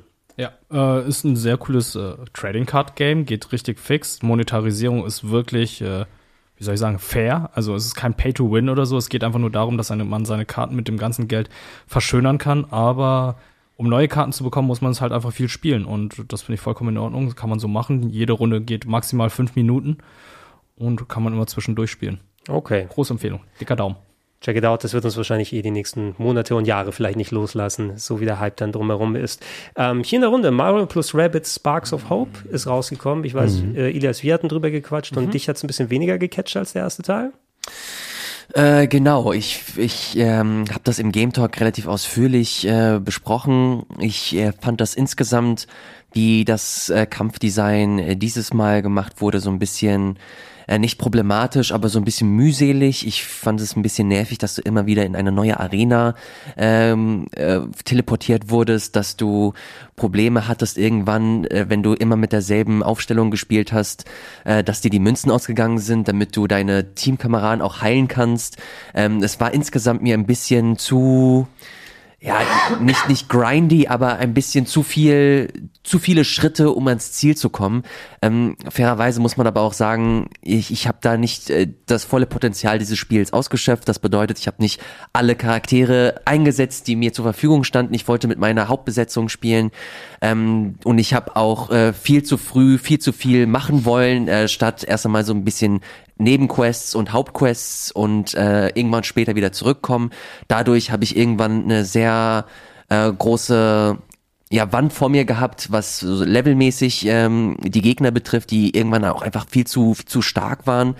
Ähm, das wäre, glaube ich, besser, wenn ich so ein bisschen das abgewogen hätte, ein paar Nebenquests, ein paar Hauptmissionen und dann später nochmal zurückkommen, um das Spiel zu komplettieren. Ich wollte direkt alles ähm, mhm. äh, von vornherein äh, fertig machen und das war dann, glaube ich, so ein Schritt zu viel. Das ist insgesamt ein sehr, sehr schönes Spiel. Es macht äh, immer noch unheimlich viel Spaß. Mhm. Ich mag die Neuerungen, die das Kampfsystem an sich ähm, etabliert hat. Äh, Figuren sind toll, Animationen sind so, also es ist eigentlich schon fast unverschämt, dass die Rabbits halt so schön inszeniert sind. Aber es ist halt so. Es ist ein, sind nur Rabbits. es ist ein fantastisches Spiel, wirklich sehr stilsicher. Ähm, Freue mich da in, äh, in ein paar Wochen, wenn ich ein bisschen mehr Zeit habe, da mehr Zeit zu investieren, auf ja. jeden Fall. Was denkst du, Fabian? Ich ähm, habe das relativ viel gespielt. Ich finde es gelungen, wie sie den ähm, Kampf angepasst haben. Ilias sagte das eben schon mal. Ich glaube, dass sie das ähm, Genre noch mal ein bisschen mehr geöffnet haben für mehr Leute durch diese ähm, dieses freie Rumlaufen innerhalb eines bestimmten Radius, dann hat man das immer das Gefühl, du kannst sehr, sehr viel machen in einem Zug und nicht nur dieses, okay, ich kann drei Felder laufen und einmal schießen, sondern du kannst eben auch noch rutschen, du kannst dieses von Teamkameraden dich abstoßen und dadurch dann weiter nochmal durch die Arena schweben, ähm, dann noch die Fähigkeit benutzen und dann noch einen Angriff machen. Das fühlt sich sehr, sehr umfangreich an und du hast das Gefühl, du kannst sehr viel Einfluss auf den Kampfverlauf nehmen. Ähm, Finde die Welten sehr schön. Ich habe auch, wie Ilias versucht, ähm, das so zu machen, dass ich dachte, hey, machst erst einen Planeten komplett fertig, dann fliegst du weiter. Es funktioniert nicht so richtig. Es gibt ein paar Sachen, die schaffst du einfach nicht oder dir fehlen die Skills dann noch ähm, oder einfach die Raw Numbers, ähm, um Sachen schaffen zu können und hab, musste dann auch irgendwann sagen, ja, okay, ich fliege jetzt einfach mal weiter und spiele das Hauptspiel mal. Ähm, fand ich alles gut. Es gibt ein paar Kämpfe, die nicht so ein gutes Design haben. Also wo du so, ähm, das musst du auf eine ganz bestimmte Art und Weise spielen und du musst es sehr schnell spielen. Das sind dann oft so Sachen wie erreiche nur Punkt Y, also schaffst mit irgendeinem der Charaktere dahin zu laufen, unabhängig davon, wie viele Gegner überleben. Oder auch Sachen, die so aufgebaut sind, dass Gegner immer respawnen. Ähm, da kannst du so schnell dann überrannt werden. Das ist ein bisschen ärgerlich und das ist nicht so ein gutes ähm, Missionsdesign teilweise. Das ist aber das fällt einem auf, wenn man ähm, sehr, sehr viel das Spiel spielt und ähm, das ist ein Jammern auf hohem Niveau. Ansonsten ist das schon eine sehr, sehr schöne ähm, Fortsetzung und mir hat das tatsächlich viel Spaß gemacht. Ja, das ist ja auch etwas, was so oder so Switch-exklusiv bleiben wird. Geht ja auch nicht viel mhm. anders. Also wenn ihr Interesse dran habt, dann checkt es da gerne aus. Ich weiß, dass der erste Teil recht häufig dann auch in Sales gewesen ist, wenn man so ein bisschen wartet und noch was vor sich hat äh, mit anderen Sachen. Das wird ja nicht weglaufen, denn das Spiel wird ja entsprechend auch viel Gameplay dann bieten, äh, wo man noch reingehen kann. Äh, Gotham Knights habe ich persönlich nicht viel gesehen davon. Ich weiß, dass die Reaktion eher ernüchtert war, äh, ernüchternd war, äh, vor allem was die Performance anging. Ist das was für uns hier gewesen in der Runde? Äh, nee, ah, ich, ich, ich wollte nur mal, ich habe mit Andreas äh, drüber gesprochen. Andreas ist großer Batman-Fan mhm. und er meinte, dass er, dass ihm das richtig viel Spaß gemacht hat. Mhm. Und ich finde, dass man diese Stimmen auch mal äh, nochmal kurz featuren sollte, weil ähm, ich glaube, sehr viele Leute immer diese Tests lesen und sich dann denken, okay, es läuft nicht geil, okay, ich habe da eh nicht so viel Aktien drin, aber für Leute, die halt auch wirklich richtig Bock haben auf Batman und Fans dieses, dieses Universums ist, äh, sind, dann kann dieses Spiel, glaube ich, durchaus dir trotzdem gefallen. Wie ist, wie, wie ist es denn? Ist es, äh, sind alle deine Kollegen dann KI, wenn du nicht zu viert spielst da? Weil du bist ja zu viert, dann glaube ich. Sind gar nicht da. Also es geht darum, dass äh, man gar nicht zusammen spielen kann, sondern man spielt in der Gotham City und es könnte random irgendjemand als anderer Charakter gerade da sein okay. und auch mit dir dann die Mission machen. Ach so, okay. Ich dachte, ihr geht als Vierertruppe da unterwegs, wenn es auf diese vier Superheldencharaktere dann nee, ausgelegt ist. Das gibt ist. es leider nicht. Das hat man am Anfang auch gedacht, aber äh, wie sagen wir es mal so?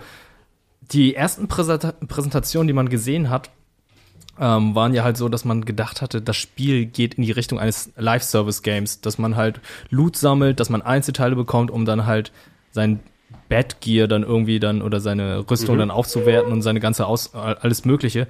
Aber das hat sich ja in eine komplett andere Richtung entwickelt. Also ich kann mir halt vorstellen, dass irgendwann jemand gesagt hat, ey Leute, die Leute wollen kein Live-Service-Game mehr haben, mhm. weshalb es dann jetzt in diese andere Richtung geht. Warum sollte es denn sonst äh, im Inventarmenü und so weiter dann halt so angezeigt werden, mhm. als wäre es ein Loot-Shooter oder beziehungsweise so ein Loot-Schnetzel-Game?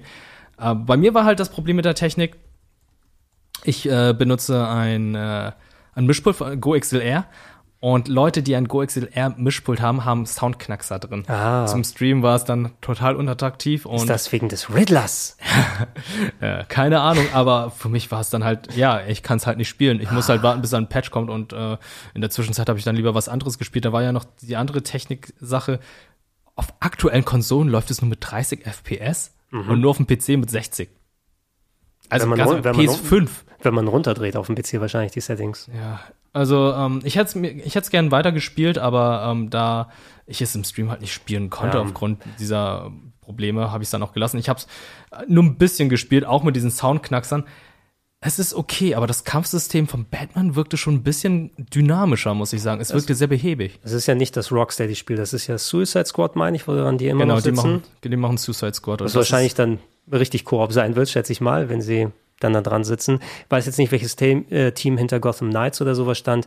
Rein des Interesses halbes würde ich gerne mal reinschauen. Es kam auch hier zwischen Tür und Angel für mich dann raus, dass ich komplett gar nichts davon gesehen habe. Mhm. Und wie du gesagt hast, Elias, das sind dann so etwas, wo man auch bestärkt wird, ah, ich habe eh gerade keine Zeit gehabt, vielleicht bei Gelegenheit irgendwann nochmal und es scheint nicht dringlich zu sein, mhm. sich jetzt das anzuschauen. Ähm, vielleicht äh, wird sich das ja auch nochmal im Wohlgefallen auflösen, wenn mal die technischen Sachen gelöst sind in Zukunft. Ähm, und äh, Batman zieht ja, ich wollte sagen, Marvel zieht immer, ist ja DC. Mhm. Batman zieht ja immer und das Batman-Universum auch. Ey, Wirt, hast du jetzt endlich mal Persona 5 Royal gespielt? Noch nicht. Du hast so lange darauf gewartet. Ja, ich weiß. Du kannst länger warten. Aber ne? es wird, weil mein Weihnachts hast du dir nicht extra das Steam Deck dafür geholt? Ja, und ich habe auch schon äh, auf Steam, ich habe es auch schon installiert, aber ich habe noch nicht die Zeit gehabt, es zu starten. Ich habe ja nicht mal die Zeit gehabt, God of War jetzt durchzuspielen. Aber du musst ja auch die 150 Stunden für Persona 5 Royal nehmen. Ja, und ich muss ja noch weitere 20 Stunden in Pokémon erstmal reinpfeffern, damit ich auch ein Shiny Pokémon bekomme. Ich schenke dir das Mankey. Ich nehme dieses Mankey nicht an. Na gut, Persona 5 Royal, tolles Spiel. Ja. Freue mich sehr, dass das jetzt endlich auch für andere Plattformen jetzt zugänglich ist. Für alle Plattformen und auch im Game Pass. Auch mit äh, drin. Star Ocean The Divine Force kann ich das gleiche wie Valkyrie Elysium sagen. Wo kommen diese ganzen Square RPGs auf einmal her? Das Star Ocean. Draußen? Ja, natürlich. Schon seit, mhm. seit einem Monat draußen plus. Ähm, ich glaube, es ist überhaupt nicht gut angekommen verkaufstechnisch. Es ist auch ein sehr weirder Mix, wie Star Ocean immer, Sci-Fi-RPG mit Fantasy zusammen und ähm, sehr tiefen Echtzeitkampfsystem. Was ich positiv sagen kann bisher von dem, was ich gespielt habe, ist es, die Story scheint äh, nicht ganz so hanebüchen dumm wie bei Star Ocean 4 zu sein, aber das ist auch nicht schwer, weil das das schlechteste Story ever ist, die ich je in einem Spiel gesehen habe. Ähm, Apropos schlechte Story, scheiß Übergang. Bayonetta 3. Ah, komm, das ist doch keine schlechte Story, Nein, nein, nein, oder? nein, das ist ein schlechter Übergang und so. Hey, ich habe eine Stunde gespielt, habe Kopfschmerzen bekommen, ausgemacht. Oh. Ja, weil es einfach ist einfach zu viel für mich Bayonetta immer. Äh, ich weiß, hat viele Fans, haben sich viele Leute auch drauf gefreut. Ähm, Story ist mir einfach zu lang, zu langwierig und es ist so anstrengend, die Dinger zu spielen, weil einfach der ganze Bildschirm explodiert. Ähm, ich, ich kann leider Bayonetta nicht. Stimme ich zu. Ich habe mich da eigentlich drauf gefreut, ich aber auch ähm, das sieht so upturned aus. Also, äh, das sieht, also technisch sieht das mittlerweile einfach nicht mehr gut aus. Das, was sie machen wollen, dass der, dass der Bildschirm so überladen ist und so mit, so mit Farben dich zuballert, das funktioniert auf einer Plattform einfach nicht mehr, die diese, diese Performance nicht abrufen kann, die für dieses Spiel wahrscheinlich ähm, ja eigentlich angedacht war. Du, ich habe Szenen gesehen, ich habe selber nicht gespielt, weil ich, ich wollte es mir kaufen, wollte ich mir nochmal gucken, okay, soll ich jetzt wirklich 60 Euro dafür investieren? Wollte ich mir nochmal ein paar Sachen oder äh, Szenen anschauen, dann sehe ich, wie du Bossfights hast, die so mega rauszoomen, so God of War-like. Mhm.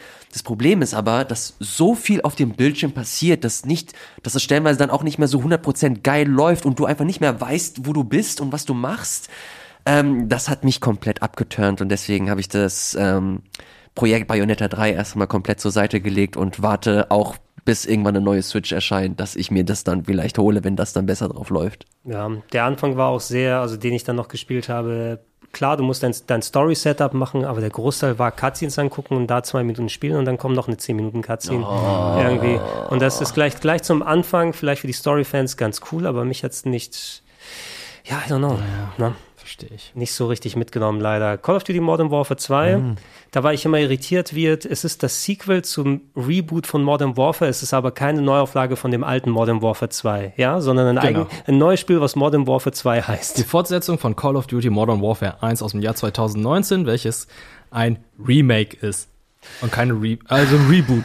Ein Reboot meine ich. Ja, aber der, der Singleplayer, ich weiß, Fabian, du genehmigst dir ja auch gerne den Singleplayer jedes Jahr ja, ganz gerne. Ich habe eine sehr ähm, komplizierte Meinung dazu, weil ich finde, ähm, man kann da anerkennen, dass sie auf jeden Fall versucht haben, mal Dinge anders zu machen. Also es sind 17 Missionen und es gibt da durchaus mal Abschnitte, wo ich denke, hey cool, das habt ihr noch nie gemacht. Zum Beispiel mhm. ähm, gibt es eine Fahrmission, die ist so ein bisschen Uncharted-like in der Wüste mit ein paar Buggies und Trucks und so und du kannst dann selber diese Fahrzeuge wirklich steuern. Also nicht nur, dass du rausballerst, sondern du kannst da Gas geben und lenken und du siehst dann auch, okay, das Fahrzeug ist jetzt zu beschädigt, ich kletter aufs Dach, kann selber triggern, dass ich auf ein anderes Fahrzeug springe und da wieder einsteigen und das Auto weiterfahren. Das ist cool. Ähm, es gibt mal eine Mission in so einem Kartellhaus, da kannst du selber entscheiden, okay, also ein bisschen Hitman-Style, ähm, möchte ich jetzt eine Schlüsselkarte finden oder möchte ich ähm, aufs Dach klettern und so in das Penthouse reinkommen? Oder es gibt andere Missionen, da verlierst du durch eine Verkettung unglücklicher Umstände alle deine Waffen und bist verwundet und musst dir dann irgendwie aus Klebeband, einem Stück Metall und einem Kaugummi äh, irgendwie eine neue Waffe ähm, zusammenbauen oder irgendwelche Gadgets improvisieren. Das Problem ist, dass ähm, vieles davon sind ist so ein bisschen gimmickhaft, also nichts davon wird irgendwie dauerhaft in das Spiel integriert und alles wirkt so ein bisschen, wir probieren hier mal kurz was aus, aber dann fallen wir doch wieder zurück auf das eigentliche sehr simple Spiel. Und für meinen Geschmack gibt es leider zu viele Missionen, die ähm, schleichen sind. Also entweder du hast keine Waffe oder ähm, du bist ein Sniper und bist mit einem anderen Sniper unterwegs und musst super lahm über eine Wiese krabbeln und dann einen Berg runter ackern und in so einem Lager unten 100 Leute erst abballern aus der Entfernung und es wird dann immer, okay, du wirst entdeckt, okay, die Mission ist gescheitert, wir laden wieder neu. Dass ich dann wieder an dem Punkt war, dass ich dachte, hey, dann gebt mir doch einfach irgendwie die 17 Schläuche, wo ich durchrenne, weil das fühlt sich ja super an. Das sieht natürlich auch gut aus. Das ist total gut durchinszeniert. Ähm, ich ähm, weiß zu schätzen, was sie machen wollten und dass sie Dinge verändern wollten. Es hat für mich insgesamt, es ist gut, es ist eine gute Singleplayer-Kampagne für ein Wochenende, aber es hat nicht alles so richtig funktioniert, meiner Meinung nach. Okay. Ja, Mir hat die Kampagne Spaß gemacht tatsächlich, weil ähm, gerade das, was Fabian erwähnt hat, fand ich wiederum ganz gut, dass dann einfach sehr viel eingebaut wurde, was dann halt sonst nicht dabei ist. Ich habe keine Lust auf diese Schießbuden, die es halt in Modern Warfare 1, 2 und 3 gab, wo du einfach nur herumrennst und einfach nur ein Skriptsequenz nach der nächsten aktivierst und dann Horden und wellenweise Gegner auf dich zukommen, bis du da einen gewissen Punkt erreicht hast. Äh, das ist jetzt bei Modern Warfare 2 weniger geworden, das ist auch schon bei Modern Warfare 1 so gewesen. Und ich finde es überhaupt gar nicht so schlimm, dass man halt da so ein bisschen mehr Schleichmissionen hat. Ich finde auch, ähm, die, es gibt eine Mission, die bleibt mir jetzt auch wirklich im Gedächtnis. Das ist die auf dem Tanker oder auf dem Schiff. Kannst du dich daran erinnern, als ich ähm, bei der Ölplattform? Die nach der Ölplattform genau. kommt, die aber nochmal Bezug nimmt auf die Ölplattform am Ende dann. Genau, die fand ich halt sehr, sehr stark, weil da halt, als die ganzen Wellen halt mitberechnet wurden und deine Deckung dann halt nicht mehr da war Ey, und come on. du Gegner reingerannt bist. Das fand ich schon cool. Das ist cool, das sieht auch Hammer aus, aber ja. es hat diesen einen Abschnitt, wo du auf dieser Oberfläche langläufst und diese Container die ganze Zeit äh, korrekt hin und her rutschen und du wirst halt ungelogen 30 Mal von so einem Container an der Wand zerdrückt. Äh. Das ist doch einfach dämlich. okay, das ist mir nicht passiert, aber. Komm on, äh, das ist dir nicht ein einziges Mal passiert. Ich bin nur in andere Gegner. Also das Lustige war halt, ich dachte, ich hatte. Äh, ich stand in Deckung und plötzlich rollt der Container einfach weg und ein Gegner stand direkt vor mir. Also sowas hatte ich gehabt. Also ich bin so oft zerquetscht worden von diesen dummen Containern. Das war echt äh, weird. Ich fand, ich fand die Mission recht cool, aber aber ja, ja also ich habe äh, das insgesamt vielleicht eben auch zu negativ gesagt. Ich fand es schon gut, aber ich fand nicht alles halt richtig gelungen an Abwechslung, die sie reingebaut haben. Aber ähm, der, es ist viel weniger geskriptet, das gebe ich dir alles recht und so. Äh, also auch wie gesagt, dass man selber manchmal entscheiden kann, wo gehe ich lang, wann wechsle ich das Auto und so. Das ist ein freieres Spiel, aber ich glaube, es geht schon noch ein bisschen besser mehr. overall. Ja, definitiv. Aber trotzdem ist es schon eine bessere Kampagne als die letzten beiden, die es gab. Also ich fand zum Beispiel Vanguard war schrecklich. Das war die langweiligste Kampagne überhaupt. Äh, Cold War fand ich, ging in die Cold Richtung. Cold War fand ich gut, glaube ich. Fand, fand ich schon ziemlich gut, aber ähm, da gab es auch so viele Kleinigkeiten, die ich kann mich mir dran erinnern, die mir nicht gefallen haben. Aber Call of Duty ist ja nicht nur die Singleplayer-Kampagne, sondern da ist auch der Multiplayer und ähm, der Multiplayer, der gefällt mir ziemlich gut seit 2019 wieder. Also da haben wir den normalen Multiplayer, wir haben jetzt DMZ, wir haben jetzt noch den Koop, den ich ziemlich cool finde, wo man mit zwei weiteren Kameraden halt einfach ja Missionen macht, wie als wären es wäre es Kampagne und wäre es eine Story. Und natürlich kommt ja noch der Battle Royale Modus, der jetzt nochmal rebootet wurde. Das heißt, alle Sachen, die man vorher in den Warzone 1 reingesteckt hat, reingepfeffert hat, zum Beispiel wird der sich einen Snoop Dogg Skin geholt hat, der ist leider nicht mehr dabei. Oh. Das ist ganz merkwürdig, dass alle Leute, die jetzt Cosmetics und Skins gekauft haben, nicht in Warzone 2 übernehmen können. Warum? Wieso?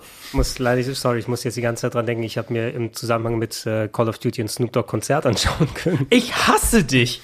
Das war, glaube ich, zu COD Lobs 3 damals oh. noch, wo wir in LA gewesen sind für die Week äh, eine Woche.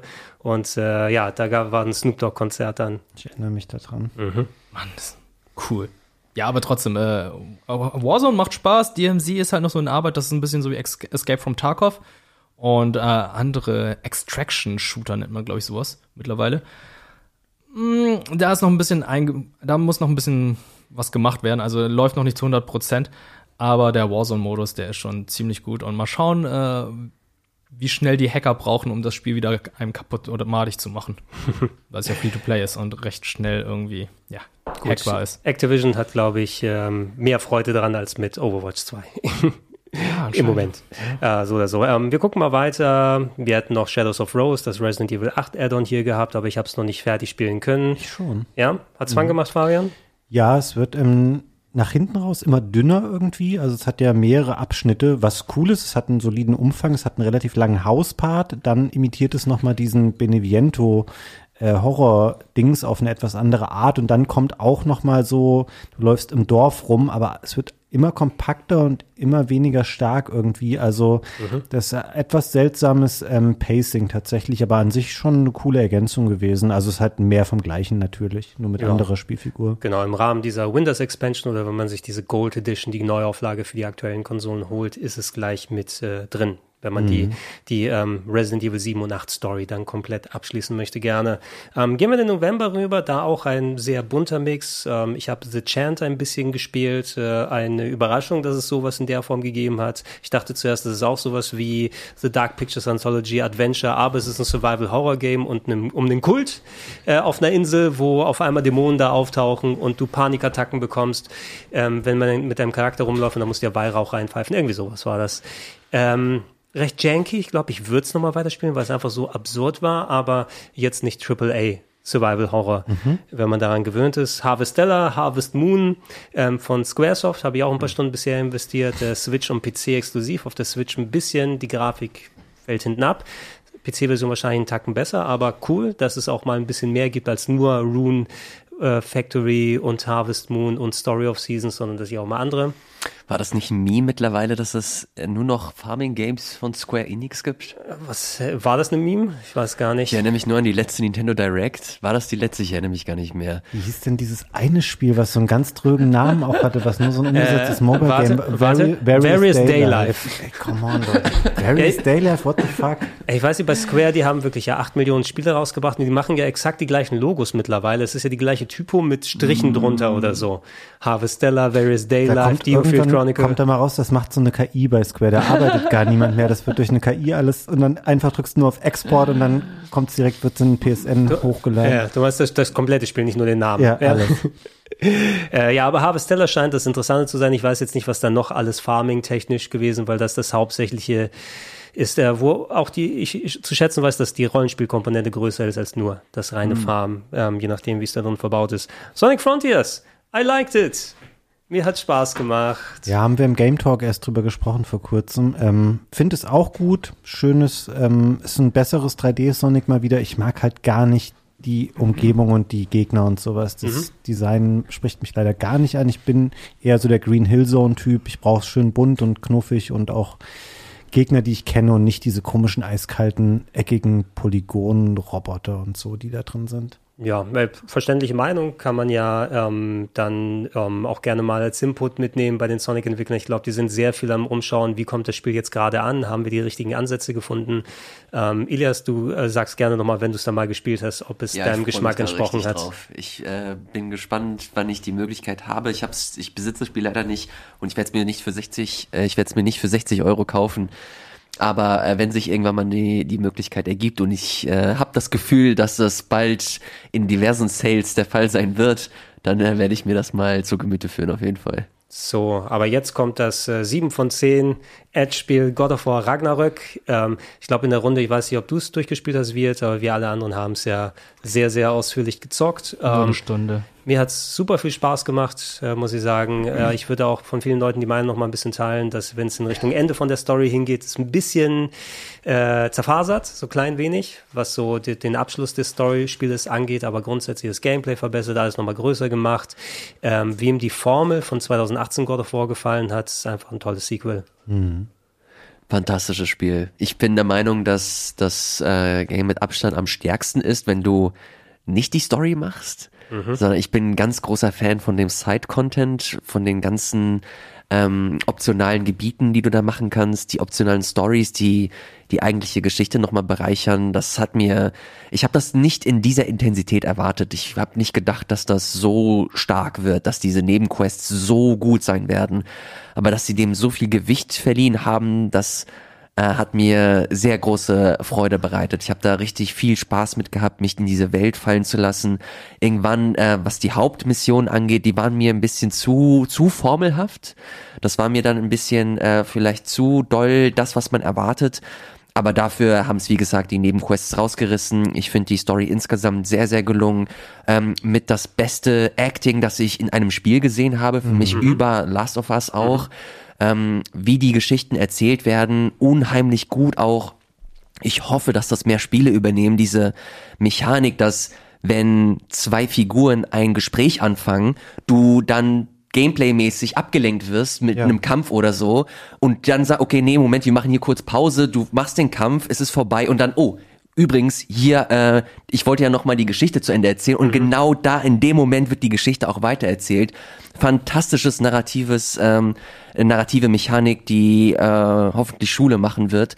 Ähm, insgesamt absurd gutes, gepolischtes Spiel, dass es in der Form nur von einem AAA äh, Studio wie, wie Sony kommen kann. Ich hoffe sehr, dass Microsoft irgendwann mal in derselben im selben Level abliefern kann. Ja, in äh, Zeiten der 80-Euro-Games, das ist natürlich auch ein Punkt, den wir dann besprochen haben, wie viel Gegenwert bekommst du, das kannst du natürlich nicht eins zu eins zu Stunden immer umrechnen, aber dafür, dass God of War Ragnarök so ein mega umfangreiches Spiel ist, aber komplett durchgepolished eben, mhm. also du kriegst eigentlich das Niveau von drei anderen AAA-Titeln eigentlich in ja. dem Umfang, ähm, den du damit haben kannst, äh, musst du dann eben schauen, hast du auch Bock auf so ein ultra langes Abenteuer? Ich fand, äh, dass trotz des Umfangs es eigentlich sich sehr gut getragen hat über viele Teile, da gibt es so 21 zwei Abschnitte, die auch jetzt nochmal ein bisschen in die Kritik genommen wurden von Teilen hier, ähm, was so die, die verschiedenen Stimmen dann anging. Da gibt es einer, der ein Part, der ein bisschen mehr narrativ ist, wo man unterwegs ist und so mhm. kleinere Sachen macht.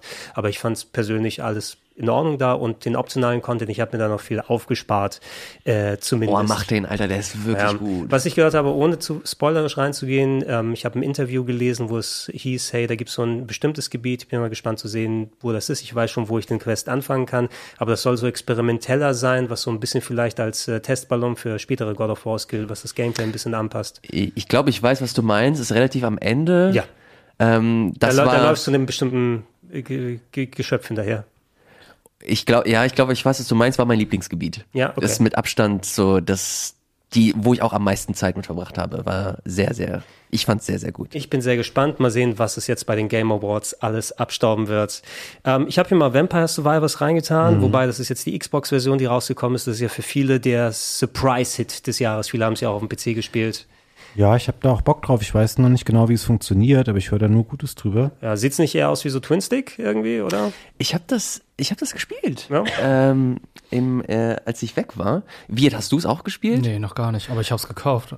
Okay. Installiert, aber. Das, das ja. ist kein, nee, das ist kein Twin Stick. Also du, du hast halt Gegnerwellen mhm. und dein einziges Ziel ist halt wirklich ausweichen Du bekommst dann neue Fähigkeiten. Diese Fähigkeiten werden aber automatisch eingesetzt. Mhm. Das bedeutet, du hast dann irgendwann eine Peitsche und nach drei Sekunden wird halt eine Peitsche ausgelöst.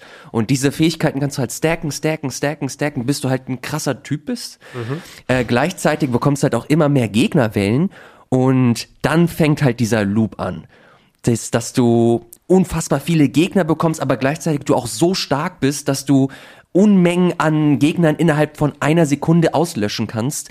Ähm, irgendwann ist der, Ge äh, ist der Bildschirm komplett voll nur mit Gegnerzahlen und Effekten mhm. äh, und das triggert dich dann halt und dann bekommst du halt irgendwann nochmal zusätzliche Fähigkeiten, du äh, findest neue Truhen, die gehen dann so richtig auch auf, wie so ein, wie so ein Mobile-Game mit tausend Effekten auch mhm. ähm, und am Ende bekommst du eine läppige äh, Fähigkeit. Wenn du Glück hast, auch drei und äh, das ist so, das ist so das eigentliche Ding. Du versuchst möglichst viel auszuweichen, du bekommst neue Fähigkeiten, du versuchst die Fähigkeiten sinnvoll miteinander zu kombinieren, um einfach ähm, ja Gegner in in Bildschirmgröße einfach zu vernichten. Ähm, fand ich ganz witzig für für zwei drei Stunden, bis ich dann gemerkt habe, okay, ist im Grunde immer dasselbe.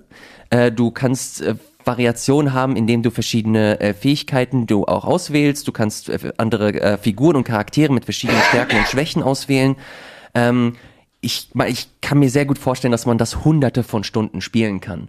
Äh, ich bin aber sehr schnell abgestumpft, weil du halt, du bekommst so viele so viele Belohnungen, du bekommst so viele Fertigkeiten, so viele Updates und, und, und Pop-ins, dass mich das sehr schnell abgestumpft hat irgendwann. Mhm. Und deswegen wollte ich da, ähm, oder habe ich bisher keine Motivation verspürt, da noch mehr mich in dieses Spiel äh, rein zu investieren. Aber es ist super niedrigschwellig, es kostet fünf Euro, glaube ich. Aktuell. Oder, oder Game Pass. Aktuell, äh, genau, äh, Game Pass ist es sowieso drin. Aktuell im Sale für 3,99 Euro ähm, gibt es äh, mittlerweile auch für die Konsole. Äh, Gab es lange Zeit nur für Steam-Plattform und für den Microsoft äh, PC Game Pass. Ähm, man, man kann sich das ruhig mal anschauen, aber man muss halt auch echt Bock drauf haben, dass man halt wirklich zu, richtig zugeballert wird mit, mit allem Möglichen. Wenn man Bock hat auf Endorphine, dann ist das dein Spiel. Okay. Okay, wenn es mir mal schlecht geht, dann werde ich es mal anmachen, ne? damit schön ähm, der Hirnkick nochmal mit dazu kommt. Ähm, wir hatten Pentiment äh, Mitte November herausgekommen, ein Spiel, auf das ich mich gefreut habe, habe es auch durchgespielt mittlerweile und genau meine Art von Game, Visual Novel, Murder Mystery in einer fiktiven Stadt äh, im Bayern des Mittelalters mhm. und ähm, ja, ich vergleiche es gerne mit solchen, also die spielbare Version von solchen Filmen wie Im Namen der Rose mhm. oder auch so ein bisschen purpurne Flüsse ist mit drin, wobei das natürlich nicht in der Antike gespielt hat, aber es hat mich so ein bisschen dran erinnert. Ähm, mit ähm, ich habe es im Game Talk gesagt, it hits different. Ne? Es fühlt sich ein bisschen anders an, wenn es vor allem so in der deutschen Vergangenheit spielt. Ähm, wenn wir es hier dann komplett mit so altdeutschen Sprachen oder so Sprachduktus oder sowas dann drin hast. Ähm, ist ein bisschen langatmig, ein bisschen umfangreich. Man muss schon Bock haben auf diese Art von Storytelling. Ähm, und ähm, man muss auch einher damit gehen, dass es so die, die Bioware-Art der, äh, des Geschichtenerzählens ist. Das heißt, du kannst sehr viele Variablen beeinflussen, hast leichte Rollenspielelemente, wo manche Entscheidungen ausgewürfelt werden. Aber ich schätze jetzt mal, ohne alternative Enden gesehen zu haben, ob sowas gibt, aber ich glaube, du fängst am gleichen Punkt an und endest dort, wo die Geschichte enden soll, aber der Weg dahin kannst du sehr stark mhm. individualisieren, mhm. mit welchen Personen du dann weiter zu tun hast und wie sich Beziehungen untereinander machen und ich fand es fantastisch. Ich habe es geliebt, vor allem wegen auch wegen des Grafikstils, der so toll war. Ich freue mich da sehr drauf, habe leider noch nicht die Möglichkeit dazu gehabt, aber sobald sie sich ergibt, ähm, werde ich mir das auf jeden Fall anschauen. Check it out. Ähm, ich habe viel über Norco gehört. Ich habe es jetzt nochmal mit draufgetan. Das mhm. ist, glaube ich, auch äh, im Game Pass drin, oder? Ja. Oh, ist richtig ist gut? Sehr, sehr gut. Ähm, gab es auch lange nur für den PC Game Pass, mittlerweile auch für die Konsole. Gibt es auch jetzt ähm, für die äh, PlayStation. Ähm, ist ein ja, ein klassisches Point-and-Click-Adventure eigentlich schon mhm. fast.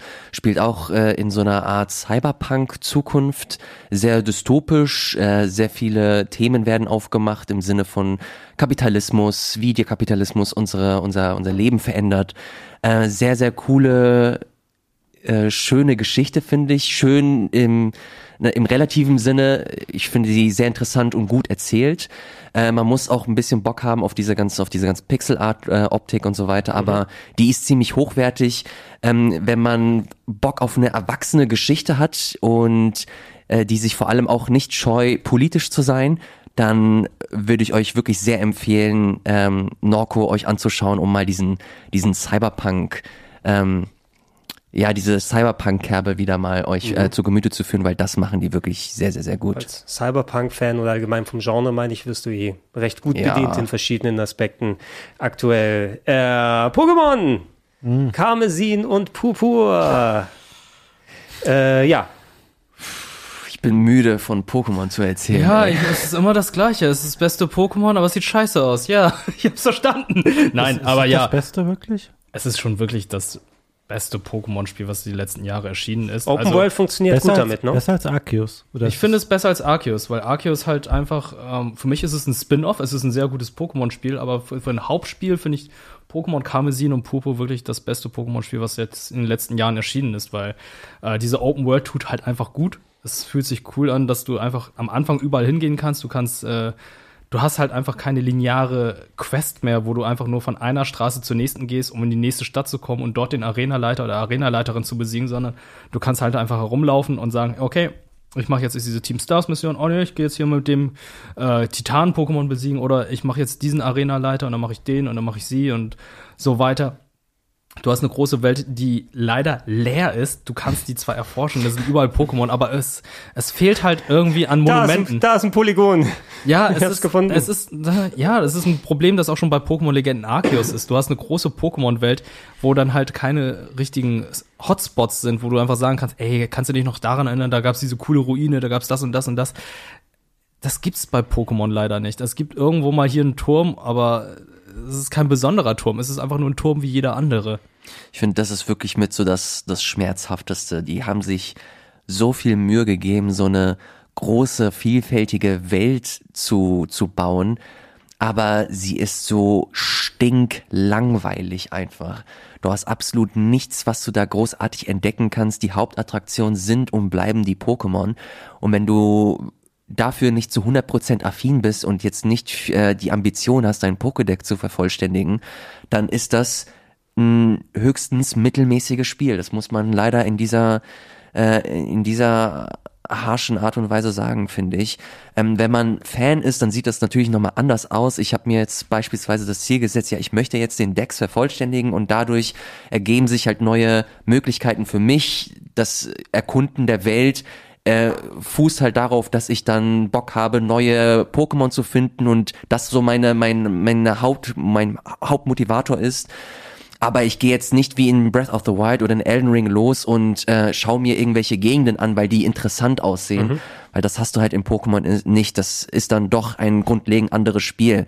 Äh, was, wo ich wird beipflichten kann, ist, wenn man sich darauf einlässt und versucht, sich diese, ähm, diese Open World zunutze zu machen, indem man so seine eigenen Ziele verfolgt, indem man äh, dann doch mal die Arenen macht oder hier die Quests äh, die du, die du bekommst, dann kann das ein cooles, interessantes Spiel sein, aber es bleibt so krass hinter seinen Möglichkeiten. Du hast nicht, ich habe nicht eine einzige interessante Quest so außer der Reihe gefunden. Du bekommst so drei Questreihen am Anfang und das war's dann auch. Du findest keinen, nicht einen einzigen interessanten NPC in dieser riesigen Spielwelt. Und das sind so, das sind so Momente, wo ich mir dann denke, Alter, ihr, ihr habt euch so viel Mühe gegeben, dann nimmt euch, nimmt euch doch noch mal zwei Jahre, um das richtig geil zu machen. Stattdessen fühlt sich das wie mit der heißen Nadel äh, genäht an. Ähm, super, super schade, weil hier echt jetzt schon so viel Potenzial drin ist. Macht jetzt echt Spaß, wenn man weiß, wo man diesen Spaß finden kann aber ähm, so als als als jemand, der kein großartiger Fan ist und sich in, diese in diese in dieses in diese Welt ähm, reinfallen lassen möchte, äh, das Spiel macht es dir echt schwer Spaß mitzuhaben mhm. und das finde ich persönlich es frustriert langsam so richtig, weil man echt man man möchte so sehr, dass diese Reihe geil wird und erfolgreich und sich auch so ein bisschen an die an die technischen äh, Gegebenheiten anpasst, die wir heutzutage haben, aber es macht's einfach nicht und ich werde müde zu erzählen, dass die Reihe in die richtige Richtung geht, Alter. ist nervig. Ja, was zum Beispiel auch fehlt, die Pokémon sind mittlerweile nicht mehr über Random Encounter da, sondern so wie Pokémon-Legenden Arceus, dass sie da frei herumrennen. Und die rennen da herum, aber guckt euch mal jetzt mal Monster Hunter an. Die haben da Territorienkämpfe, die ver äh, verfeindeten Monster. Und das fehlt irgendwie bei Pokémon. Du hast da irgendwie auch in der Pokémon-Lore, ja, diese Pokémon, die sind verfeindet, diese Pokémon, die hassen sich. Die laufen da gerade fast nahezu Hand in Hand herum. Macht doch irgendwas daraus. Ja, die, die haben nicht so Peripheral Vision, die können einfach nur gerade ausgucken. Das ist deren Problem. Ja. Äh, ja, alles Ideen, die man mit Aufwand und ein bisschen Liebe total lösen könnte für potenzielle spätere Spiele. So oder so, ich bin gespannt, was Nintendo für Learnings da noch mal kurz eine Frage an der Stelle stellen. Ich habe nämlich dieses Jahr auch diverse Pokémon-Spiele gespielt. Ich habe mal ähm, Rot und Blau gespielt und dann habe ich ähm, auch Game Boy Advance-Spiele gespielt und DS-Spiele, so Black and White und sowas. Ähm, Könnt ihr euch vorstellen, dass Nintendo irgendwann nochmal sagen würde, das wird niemals passieren, das ist jetzt mal nur hypothetisch, würden Leute das akzeptieren, wenn Nintendo sagen würde, hey, wir machen das einfach so, dass es wieder 2D-Spiele sind wie früher, weil das können wir kontrollieren und beherrschen. Ähm, ich weiß nicht, hat bei Pokémon, hat sich das überhaupt jemals irgendjemand gewünscht von wegen, ja, warum sind denn das keine 3D-Spiele?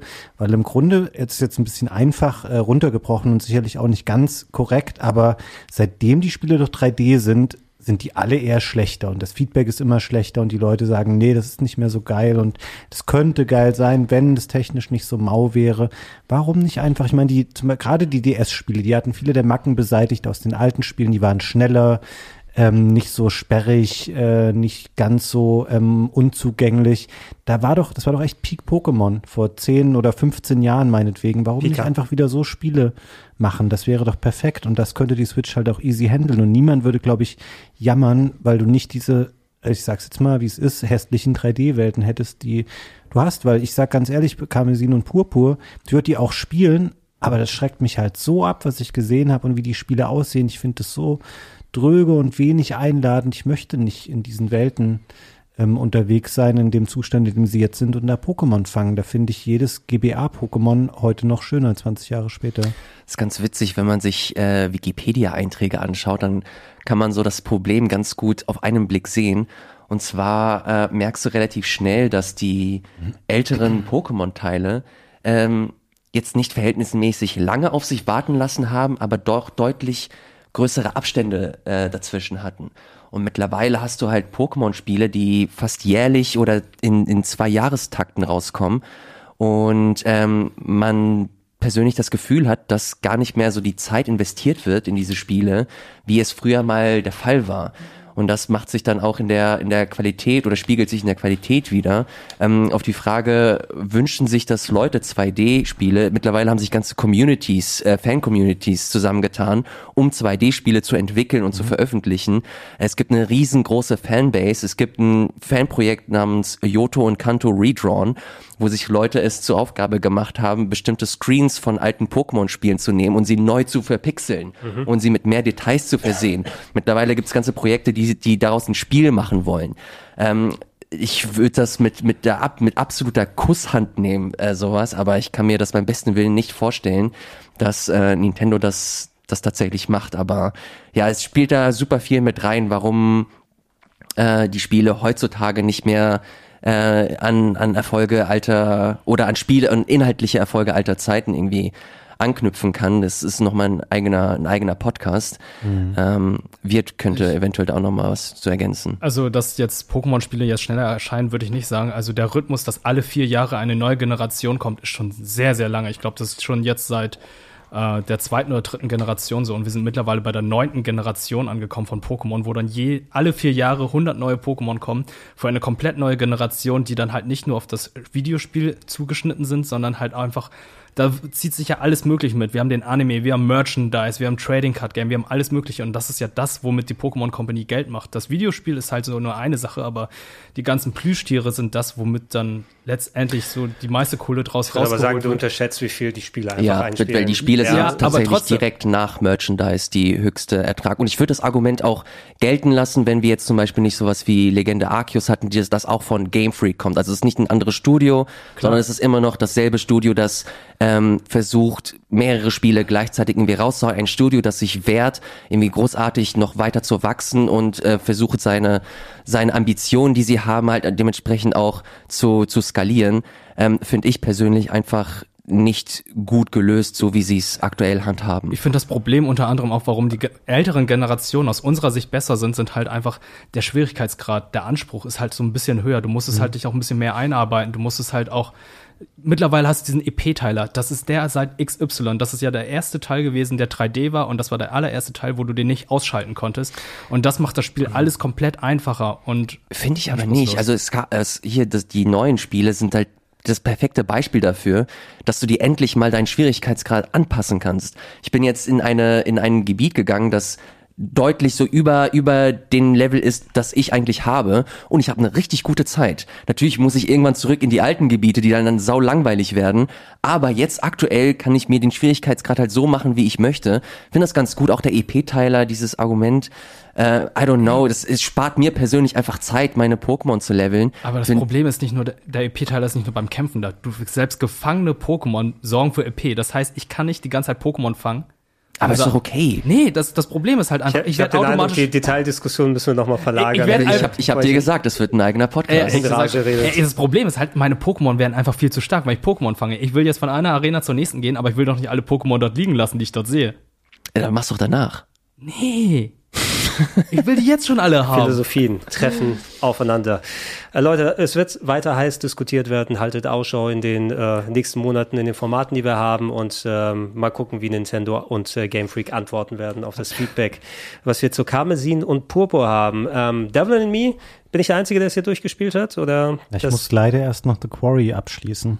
Ich kann ja. das nicht sprengen. Macht es, macht es erstmal. Ähm, ich habe so den gleichen, einen ähnlichen Eindruck von ähm, dem vierten Teil mittlerweile von den Dark Pictures wie von den anderen Parts, wobei den zweiten habe ich noch nicht gespielt. Ich weiß leider nicht mehr, wie der heißt. Ähm, der äh, nach Man of Medan kam und vor House of Ashes. Äh, Hope, Little Hope. Little Hope oder sowas. Also weiß ich nicht, wie es dort qualitativ aussah. Der neueste, würde ich schon sagen, von den dreien, die ich gespielt habe, ist schon der beste, aber so unter Anführungsstrichen ähm, ist auch wieder das gleiche, limitiertere Storytelling, weniger Charaktere als jetzt bei The Quarry oder Until Dawn. Die Grundidee der Geschichte, dass man hier ähm, so ein Mörderhaus, wie man es aus vielen True Crime Story und Podcasts kennt, H.H. Holmes wird in die Moderne verfrachtet und da hast du schon das Konzept, wie das funktioniert, aber es ist erstaunlich straightforward im Film Storytelling.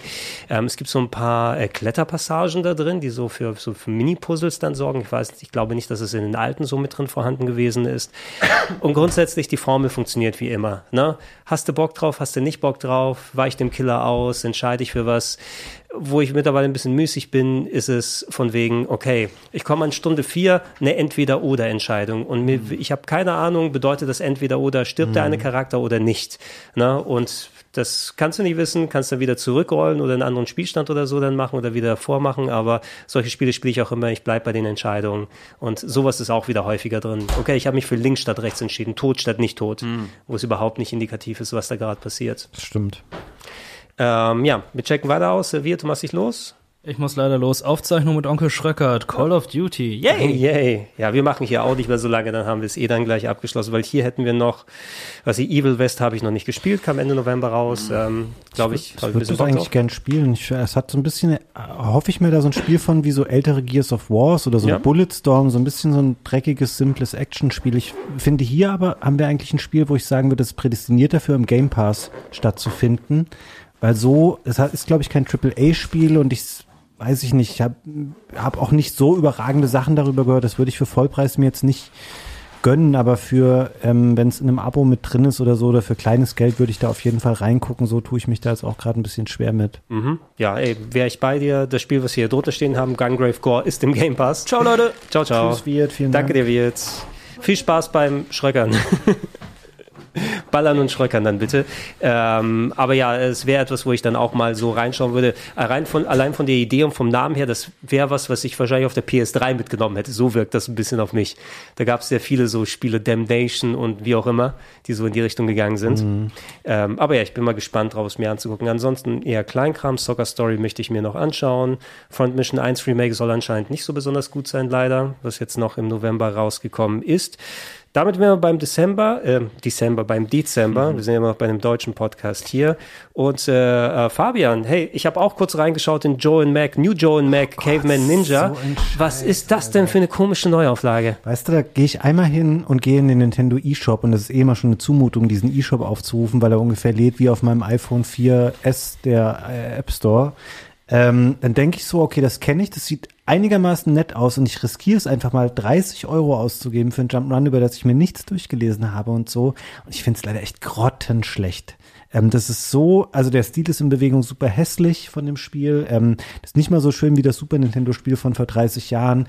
Und dann ist das auch einfach spielerisch, das ist einfach Grütze. Du, also der erste Bossgegner, der erste große Dinosaurier, hängst du so lange dran, bis du den mal besiegen kannst. Die Trefferabfrage super ungenau. Also A, weiß ich nicht, wie das durch irgendwelche Qualitätskontrollen gekommen ist und dann, dass sowas 30 Euro kostet, ist echt eine Unverschämtheit. Ich habe mich zum ersten Mal geärgert, ich mache das nie, habe ich auch noch nie ähm, irgendein digitales Spiel gerefundet, dass das bei Nintendo nicht funktioniert, weil hier hätte ich es ähm, sofort gemacht. Ja, hey, ich habe kurz reingeschaut bisher in die PC-Fassung und ähm, John Mac ist ein Sidescroller-Action-Plattformer mit zwei Neandertalern, eigentlich ein Klassiker, der auch auf vielen Plattformen umgesetzt wurde. Ich bin mal so ein bisschen, ich, ich bereite das auch für den Retro-Club vor, ich mache da so ein kleines Special über handgezeichnete Sequels und Remakes und du hast ja teilweise, ist ja Microids, glaube ich, aus Publisher, die haben diese Toki-Neuauflage gemacht, die okay gewesen ist. Die haben dieses Asterix Beat'em Up gemacht, ähm, was auch wohl ein eigenständiges ist, aber nicht äh, wie die wie das Konami Arcade Game, was vor Jahren rausgekommen ist. Mhm. Und auch hier handgezeichnet bedeutet nicht automatisch, es schaut geiler aus oder es spielt sich besser. Also keine Ahnung, wer es wirklich gebraucht hat. Und dann 30 Euro dafür haben wollen ist auch schon viel verlangt. Ähm, gucken wir weiter in der Liste runter. Marvels Midnight Suns hatte ich kurz äh, ein paar Stunden gespielt, gemeinsam mit Florentin hier auf dem Sender. Ähm, von den äh, XCOM-Leuten ein rundenbasiertes Strategiespiel mit ein bisschen Fire Emblem-Charakter, so mit einer Basis zwischendurch drin, ähm, dass du aber Marvel-Charaktere statt Anime-Figuren hast, die miteinander agieren. Ein Charakter, den man selber erschafft und dann sind es rundenbasierte Kämpfe, die aber ein starkes Kartenelement haben, wo Angriffe und verschiedene Aktionen auf Karten sind, die man entsprechend ausspielen muss Chance, um seine Aktion zu machen. Gameplay schien ganz cool zu sein, sogar wahrscheinlich mit einer recht hohen Spieltiefe. Mir war die Story super egal und ich würde die wahrscheinlich komplett wegklicken, wenn ich das weitermache, weil ich scheiß auf diese ganzen Marvel-Dinger.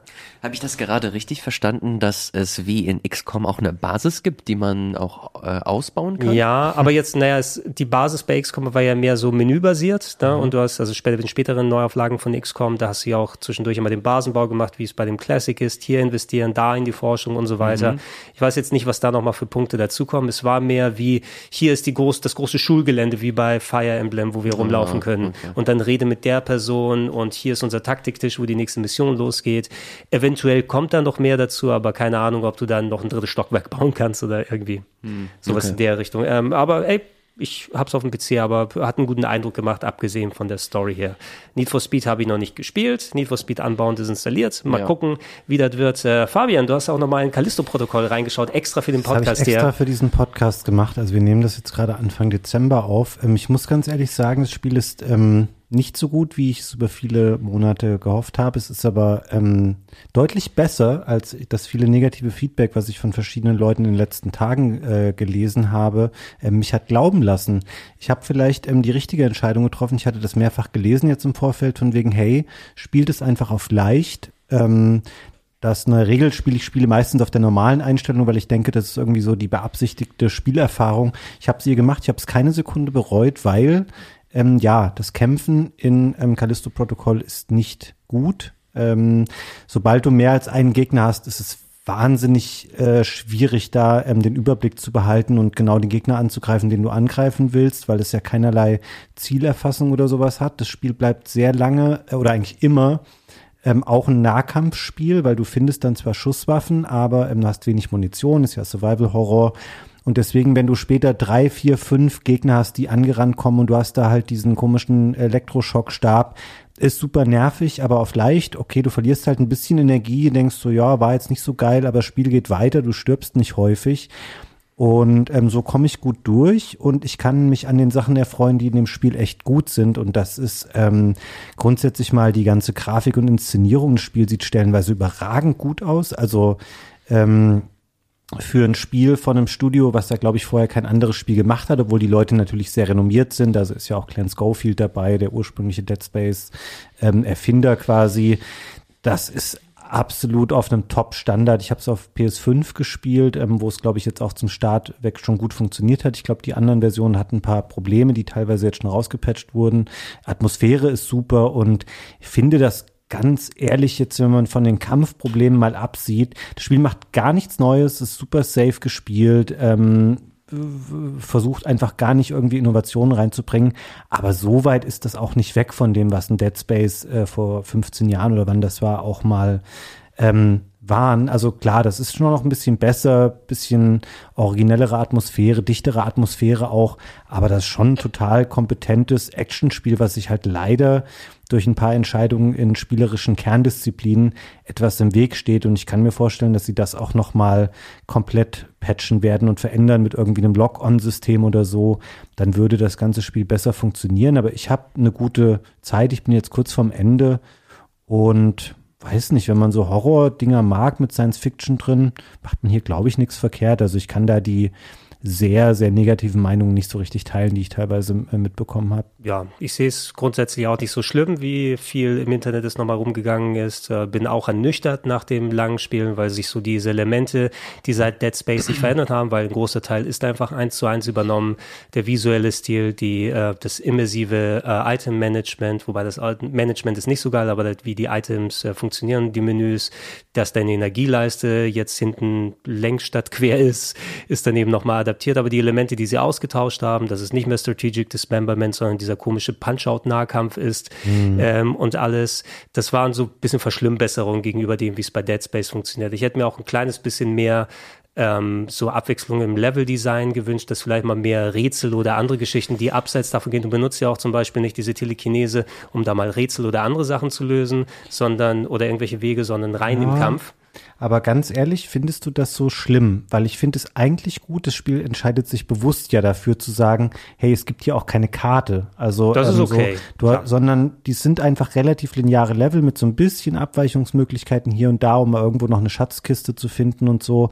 Und dann nur wieder so Rätsel zu machen von wegen, okay, heb die Kiste mal von hier nach da, damit du da raufklettern kannst ähm, da würde ich jetzt fast nochmal einen Rückgriff machen. Das ist eine Sache, wo ich sagen würde, die mich bei God of War, bei all dem, was mega geil ist an dem Spiel, ein bisschen gestört hat, ist so dieses, okay, die Axt muss da das Wasser einfrieren und dann läuft das dahin und so, diese Environmental Puzzles, sowas nutzt sich halt ab und ähm, das wäre auch nur wieder was gewesen, was sie halt irgendwo anders rausgenommen hätten. Da haben sie gesagt, nee, komm, machen wir nicht. Hier geht's um Durchlaufen und ein bisschen Monster hauen und ein bisschen schießen.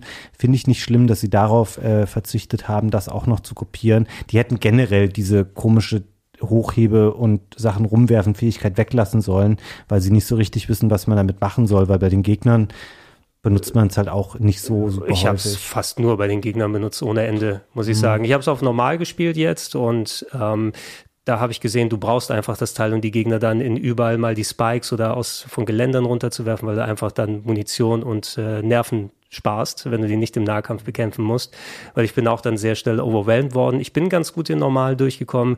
Ich hätte mir ab und zu mal punktuell zum Beispiel ein bisschen was mehr gewünscht, weil das war, was ich bei Dead Space immer ganz geschätzt habe. Okay, du hattest ja auch diese ähm, Stasis oder wo du das verlangsamen konntest, dass mhm. du mal durch Türen oder andere Sachen durch kannst, so ein paar kleine Elemente und das Boss-Design ist ganz schrecklich, finde ich. Also du hast bestimmt auch schon ein bisschen was gesehen, wenn du schon relativ weit bist, Fabian, was es angeht. So, das kommt ja auch jetzt nicht so häufig vor, dass du es mit Boss, Bossen in der Art zu tun hast. Ähm, der finale Boss, da hing ich jetzt auf einem normalen Schwierigkeitsgrad über eine Stunde und bin oh. ein ums andere Mal komplett zerhackt worden. Und ich weiß jetzt nicht, ob ich vielleicht mal auf Easy droppe und es mal probiere, aber ich bin momentan noch überhaupt nicht motiviert, so wie der Design mhm. ist, das weiter zu probieren. Dass du so ich hatte mal das Gefühl, am Anfang gefällt es mir ziemlich gut und je mehr ich gespielt habe, bin ich weiter ernüchtert worden. Ähm, ich würde es momentan auch wahrscheinlich tatsächlich so bei dem Metacritic einordnen, der ist irgendwo bei dem 70er-Bereich angekommen. Ich hatte auf einen 80er und 90er gehofft. Ich glaube nicht, dass es ein 30er oder 40er ist, aber 70 klingt ganz gut für mich. Ja, es ist so ein bisschen komisch, dass halt das von Leuten ist, die halt Dead Space quasi auch mitgeprägt haben und so. Und es fühlt sich irgendwie an, bisschen wie so eine Vorstufe. Mhm. Also sieht viel, viel besser aus, keine Frage, da alles top-notch poliert und so, aber spielerisch ist es halt noch ein bisschen rough irgendwie. Ja. Hätte, hätte man dann nicht äh, diesen Zwang gehabt, zwei Monate vor Dead Space Remake rauszukommen und alles mit der heißen Nadel fertig zu stricken, was hätte dem Titel nochmal gut getan? Ein halbes ah. bis ein Jahr nochmal dran arbeiten oder ist es fundamental einfach nicht möglich, so viel an dem Spiel zu verändern? Müssten wir jetzt aber nochmal nachgucken. Also war der Termin, dass es jetzt im Dezember erscheint, nicht schon bekannt, bevor überhaupt der Dead Space Termin bekannt war, weiß ich gar nicht. Ich bin genau. mir jetzt auch nicht ganz sicher, aber ich glaube, es ist so ein imperatives Ding, dass die geschaut haben, ey, lass uns auf jeden Fall vorher rauskommen, mhm. so oder so, weil wenn dann wir, wir als Imitation vorher gesehen werden, so können wir wenigstens noch mal ein bisschen Mindshare für uns haben. Nichtsdestotrotz, man hat es ja auch an dem eher mauen Release was bestimmte Versionen angeht, die ruckelnde PC-Version, manche fehlende Effekte bei der Xbox. Das ist auch Stuff, der behoben hätte werden, hätte werden behoben können und mit mehr Feedback, mit mehr Dauer hättest du vielleicht solche Sachen im Game Design nochmal anpassen können, wo sich mhm. Leute an den Ecken gestört haben. Nichtsdestotrotz, hey, ich hätte mir was ein bisschen Besseres erhofft. Ich fand schön, dass wir wieder gut aussehenden Space Horror bekommen und die PS5-Version war technisch einwandfrei. Da habe ich kein Problem ja. mit gehabt. Also, ich glaube, bis auf einen Absturz irgendwie Hatte oder sowas. Mal. Aber sonst war da so gut wie gar nichts, was mich dran gestört hat. Und ähm, ja, bin ich gespannt darauf, wie das in Zukunft dann weiterlaufen wird. Ansonsten ist da nicht mehr so wirklich groß viel da drin. Wir haben Dragon Quest Treasures, ähm, fand äh, bisher, wo ich es gespielt habe, ziemlich cool, äh, muss ich sagen, als Alternative, als Open World Switch-Spiel mit ein bisschen Monster-Charakter, nicht ganz Pokémon, aber schon ähm, vielleicht ein bisschen in dem Wheelhouse. Äh, Crisis Core ähm, ist jetzt, ja, wo wir es aufnehmen, gerade jetzt am Erscheinen. Wenn ihr den Podcast hört, soll es dann draußen sein. Ähm, sehr schönes Remaster ein altes P eines alten PSP-Klassikers, aber es ist ein Remaster, das heißt, ihr spielt ein 14 Jahre altes Handheld Spiel mhm. mit allen Implikationen, die das bedeutet. Mhm. Also eher kleinteiligem Leveldesign, sehr geradlinigem Ablauf ähm, und äh, Animationen, die von 2018 mit einem schönen neuen Polygonkleid drüber, wie die Figuren jetzt aussehen. Ähm, wer Final Fantasy mag, sollte sich das gegebenenfalls geben. Seht ihr hier noch was beim Abschluss? Ich glaube, da können wir Witcher 3, was wir schon mal angesprochen haben, dann damit beendet, denn die Enhanced Edition, wir werden es alle, glaube ich, dann spielen, ne? Ich habe das halt den Großteil äh, 2015 habe ich damit verbracht, Witcher 3 zu spielen. Weiß nicht, ob ich das nochmal komplett machen möchte. Ähm, aber ich werde auf jeden Fall mal reingucken und ich glaube auch, dass das gut gealtert ist. Und ich bin gespannt, was Ilias sagen wird, weil er jetzt ja auch dann doch noch auf den Cyberpunk-Zug gekommen ist. Und spielerisch würde ich sagen, war Witcher für mich immer ein bisschen stärker tatsächlich als Cyberpunk, mhm. so ähm, dass viele Mechaniken da besser funktioniert haben. Ich glaube schon noch, dass das äh, auch sieben Jahre nach Urspiel noch ziemlich cool sein kann. Ich bin super gespannt. Ich werde das auf jeden Fall als äh, Motivation nehmen, um mal ähm, einen neuen Versuch zu starten. Mich hat das, ich habe das vorhin ja kurz ausgeführt, dass ähm, die Open World mich damals so ein bisschen oder vielmehr die die Map mich da so ein bisschen abgeschreckt hat mit den unzähligen Fragezeichen, wo, wo, von denen ich nicht weiß, welche sind jetzt meine Zeit wert und welche sind einfach nur eine Sammelaufgabe. Aber ähm, weiß ich nicht. Ich habe, äh, ich werde mir das auf der PlayStation, glaube ich, mir nochmal reinziehen und hoffe, dass mich das äh, dann in den Bann ziehen wird, so wie viele, so wie es bei vielen anderen der Fall war. Ja, habt ihr euch noch irgendwas aufgespart für die kurze Zeit, die wir zumindest zwischen den Jahren haben, falls ihr da zum Zocken kommt? Also irgendetwas, was ihr euch zurechtgelegt habt, würde euch da noch was einfallen? Ich äh, habe tatsächlich Bock, äh, God of War zu platinieren. Oh. Das möchte ich machen. Interessant. Weil ähm, das ein cooles Postgame hat. Ja, ist das auch, ist da ultraschwere Platinum, sodass du auf dem höchsten Schwierigkeitsgrad was machen musst? nicht. Also wenn du wirklich so alle Sidequests gemacht hast, dann hast du halt auch irgendwann einen krass aufgelevelten Charakter. Mhm. Und dadurch geht es, das ist immer noch fordernd. Ich finde es ganz cool, dass du nach dem Spiel trotzdem noch ein paar Quests hast, mhm. die das Spiel quasi so auserzählen. Und das finde ich ganz, ganz charmant und schön, dass du da nicht einfach so hängen gelassen wirst, sondern so ein paar krasse Momente werden noch mal aufgegriffen, werden für dich noch mal so ein paar wichtige Momente geben, wird noch mal Raum gegeben. Mhm. Und das ähm, habe ich selten so in einem, in einem Spiel gesehen. Dann wird meistens so zurück, du wirst zurückteleportiert vor dem großen Kampf und das war's. Und in God of War ist es wirklich so, okay, es ist passiert und ja. jetzt geht's weiter. Mhm. So, und das finde ich ganz, äh, ganz schön. Da werde ich auf jeden Fall ein bisschen Zeit mit verbringen. Und äh, Mario, Mario und Rabbit. Das oh, möchte ich auch noch ein bisschen spielen. Das ist so cool. Hast du was, Fabian, was dir einfällt? Ich werde ein paar Spiele noch ähm, beenden, wo ich es jetzt quasi auch im Podcastverlauf schon gesagt habe. Sowas wie Klonoa werde ich noch mal mehr Zeit ähm, investieren. The Quarry will ich noch zu Ende spielen. Ähm, und da gibt es sicherlich noch ein, zwei andere Sachen, Splatoon 3, so die Sachen einfach abhaken, die ich irgendwann habe liegen lassen. Und ich will eigentlich gerne auch nochmal, obwohl ich es noch nicht angefangen habe, auch Plague Tale und Pentiment mhm. eine Chance geben. Ja, bei mir ist es auch Plague Tale, also fertig machen, die letzten Sachen, die ich noch über habe. Und Horizon, mhm. wenn es dann endlich passt, dass endlich angehen. Vielleicht kriege ich das ja noch dieses Jahr durch. Leute, ich danke euch mal wieder, auch wir in Abwesenheit natürlich. Es war ein langer Tag für uns, aber es macht, finde ich, immer wieder Spaß, auch wenn wir sehr viel hier zum Bequatschen haben. Mhm. Und letzten Endes, wie wir es eingangs auch schon gesagt haben im ersten Podcast, ich finde ein sehr starkes äh, Spielejahr 2022. Ja. Natürlich mit einigem Überhang, selbst wenn wir nicht das äh, Tears of the Kingdom dieses Jahr bekommen haben, außer in England vor ein paar Monaten Monaten kriegen wir es nächstes Jahr. äh, dann äh, endlich zum Spielen. Und äh, ja, ey, gerne, falls es nächstes Jahr wieder passen sollte, dass wir uns nochmal hinsetzen und dann das hoffentlich sehr starke Spielejahr 2023 rekapitulieren. Ich freue mich drauf. Ja, vielen Dank schon mal. Ja, ähm, ihr da draußen, ihr wisst Bescheid. Alle zwei Wochen neuer Plauschangriff auf Rocket Beans TV. Checkt auch gerne plauschangriff.de aus fürs Archiv. Und ähm, kauft euch das ABC der Videospiele Level 2 und Level 1 und die ganzen anderen Sachen, die es gibt, die sind nämlich cool. Ich wünsche euch was, habt einen schönen Tag und wir sagen äh, Tschüss. Ciao. Tschüss.